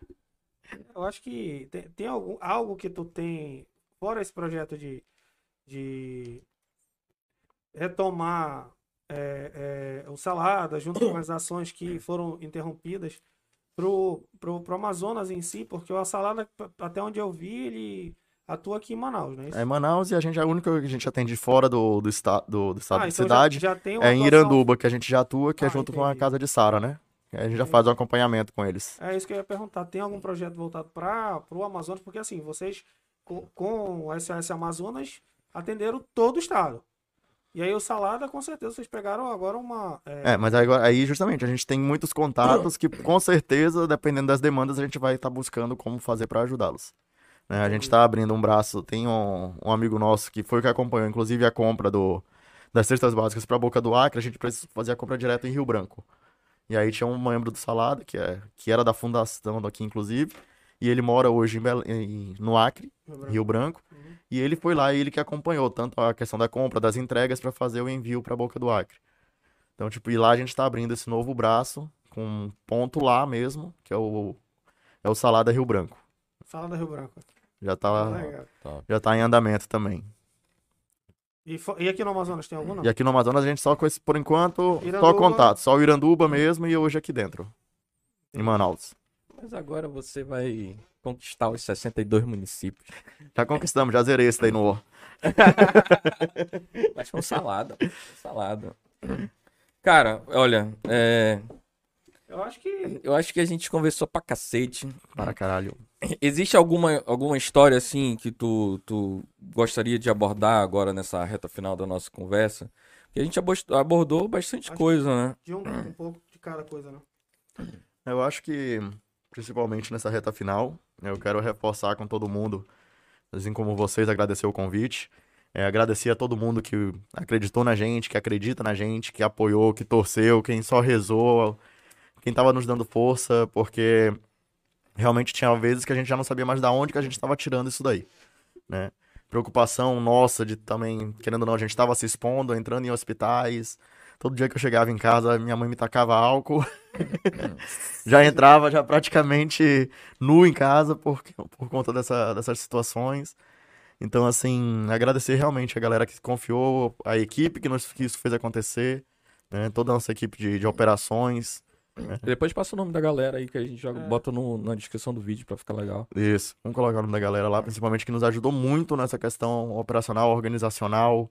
Que é o que eu falei, ninguém sabe até hoje como é que foi feita essa. Que, Quem montou, que monta- é, mas foi, foi a melhor maneira possível, foi tudo se encaixando. Todas as pessoas se encontraram dentro daquilo dali, se abraçaram a uma, a uma função e conseguiram resolver isso daí com muito louvor. Né? Tempo hábil, pra- praticamente o que era impossível fez- fez-se possível, porque a gente acreditou nisso, independente do que as pessoas falavam. Então, agradecer realmente a todo mundo que nos ajudou nisso daí, nos apoiou, deu esse, esse incentivo é, que tem contado com a gente, eu, eu reforço que continuem contando com a gente, não somente como, como SOS, mas como seres humanos, como pessoas. Nossa atividade civil, ela continua, nossa responsabilidade é ainda, sempre vai ser ajudar a nossa população, ajudar quem a gente puder, sem medir esforços para isso. Como a gente já provou, se a gente quiser, é capaz de fazer com o apoio de todo mundo. É, com certeza. Acho que cada um fazendo sua parte, ainda que pequena. Exatamente. É, Então, gente, se você tem um projeto social, você tem uma, uma- um grupo, uma campanha, ou você tem só um sonho de realizá-la, vá à frente. Comente, fale sobre isso. Não tenham vergonha de falar sobre os seus projetos. Não tenham vergonha de pens- do pensamento que as pessoas vão fazer, dos julgamentos alheios. Façam por si só, com sua mente tranquila, que com certeza vai dar certo. E, e como- eh, se, vamos lá, vamos dizer que supor que se eu quisesse montar aqui um, um, um- um projeto, etc., eh, eu consigo ter acesso a ti ou aos Com meus para a gente poder, para ter uma ideia, né? Porque às vezes a pessoa quer fazer alguma coisa e não, e sabe, não né? tem toda essa experiência que vocês eh, Viveram. agrariaram agora, na, eh, viveram no- Nós no- temos- durante a pandemia. Nós temos projetos que são padrinhos praticamente, onde a gente conversou desde o início do projeto de como eles precisavam fazer, não só em Manaus, mas pessoas em outros estados que já entraram em contato com a gente, para saber, cara, como é, eu quero abrir um projeto, o projeto que vocês fazem aí, eu quero fazer aqui, como é que eu faço isso? Legal.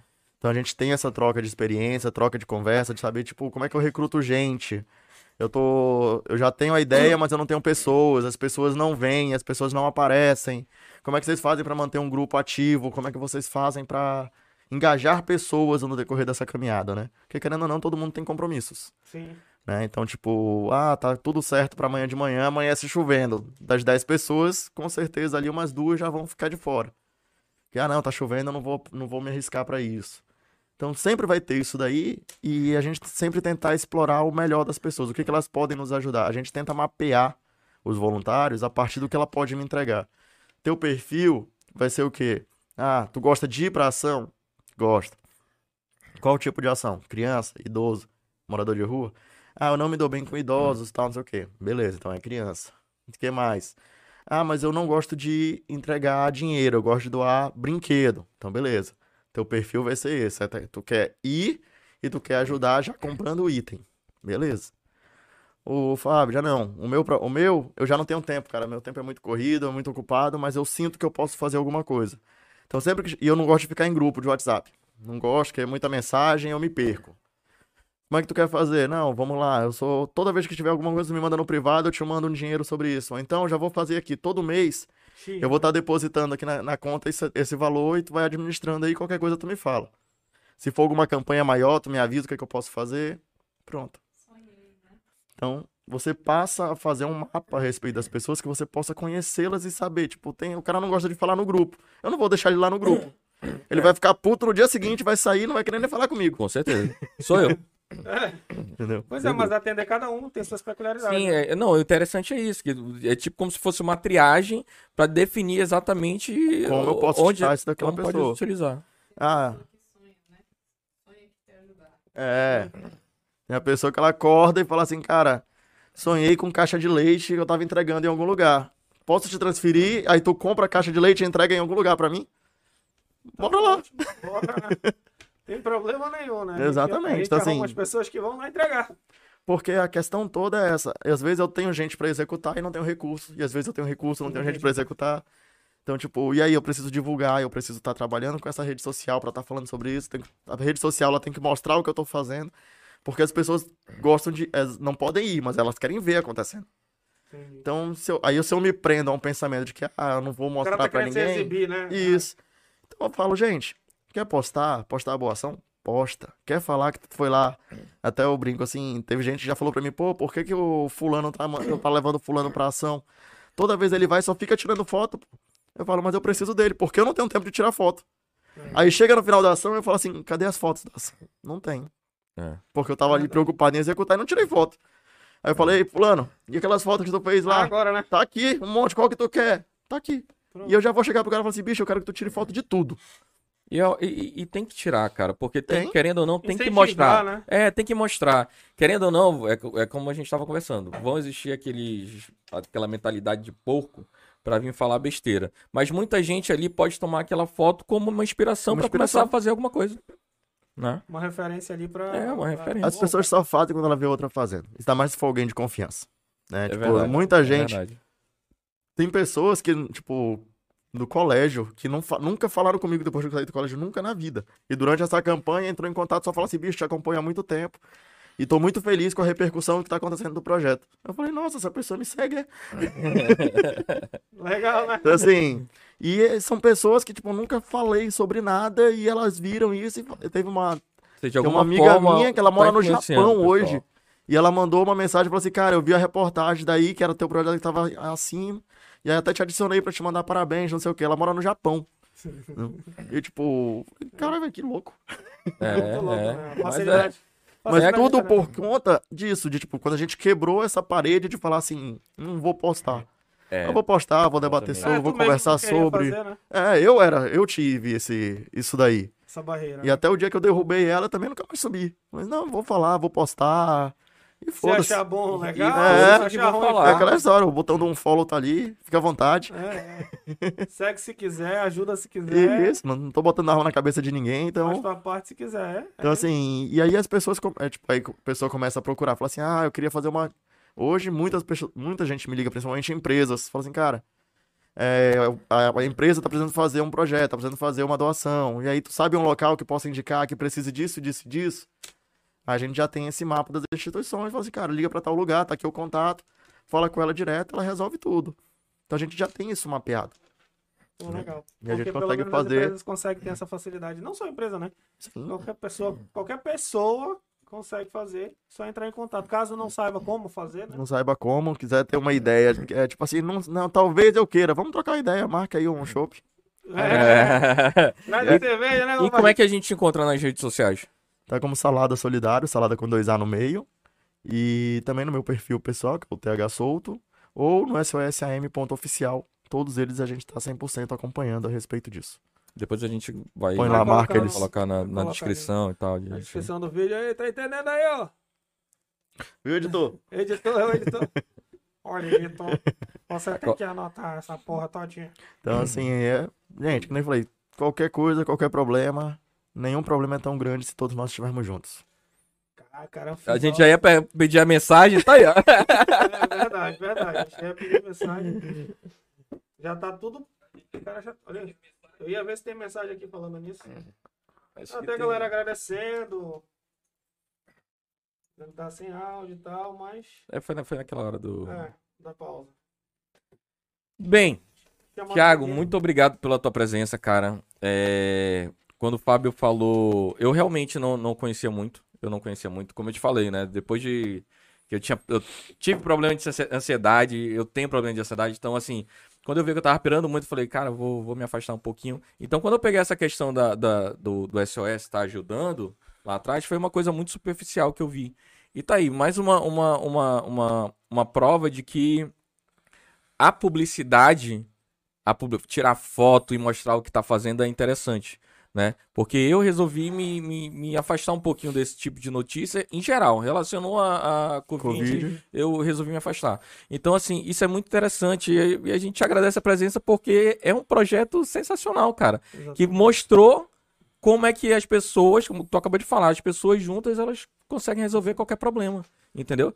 E o Chupa, Estado deveria... Chupa. Chupa o Estado, mas o Estado deveria estar resolvendo, mas querendo ou não, o Estado é, é o Ele é Estado, limitado, ele, ele é ele limitado. muito limitado, entendeu? Legislação, burocracia, muito limitado. E quando a gente observa pessoas paralelas ao, ao Estado, que não estão lá para ganhar dinheiro, que estão recebendo, interesse, do- né? não tem interesse, mas o interesse em ajudar as pessoas, porra, pra- pra- isso é sensacional, isso tem que ser divulgado e, porra, é uma lição que tu deixa aqui pra gente hoje de, porra, de inspirar as pessoas, entendeu? Isso é um vídeo que vai ficar na internet e com certeza vai, vão, vai inspirar muitas pessoas que conforme for assistindo, cara. Então, muito obrigado e complemente aí você. É, eu só tenho a agradecer a tua presença, porque assim, eu acompanho meio que indiretamente, ela é minha cunhada. então eu sei de algumas ações que vocês fazem e eu acho sensacional porque eu não conhecia a história como um todo, né? Eu não, não, não tinha, não tinha ideia de um texto do que, que aconteceu. Sim. E aí, cara, é sensacional ver pessoas ajudando pessoas sem interesse algum, porque geralmente criam esse é, paradigma, né, de que ah, tá ajudando porque tem um interesse escuso. E vocês não têm interesse nenhum. Graças a Deus existem pessoas assim, porque se não tivessem pessoas assim, ainda que o Brasil se comovesse com a situação do, do, do nosso estado, que ficou, que ficou alarmante, é, como é que eles iriam ajudar? Não era só Entendeu? comprar cilindro. Não era só mandar. comprar cilindro e mandar. Teve todo o trabalho que vocês fizeram, logística, é, querendo ou não, estudaram. Tem pessoas que não são daqui, estudaram o mapa do Amazonas e talvez consigam entender de, de- do do estado melhor do que eu, a geografia do Amazonas. Então, e isso graças a vocês, e uma iniciativa que começou é, com um grupo que queria ajudar é, a comunidade aqui, e apenas em Manaus, pelo que eu vi. E, e agora ajudou e estão ajudando não só dentro de Manaus. Agora, pelo que eu vi, tu falou que vai para a Índia. algo- a- como, o A experiência né, a gente tá virar compartilhando aí com o mundo inteiro. Então, porra, Estamos prontos aí pra ajudar no que for. Informações vocês vão dar todas. E é isso aí. E, e, cara, sem interesse nenhum. Parabéns pelo projeto. Muito obrigado por estarem aqui.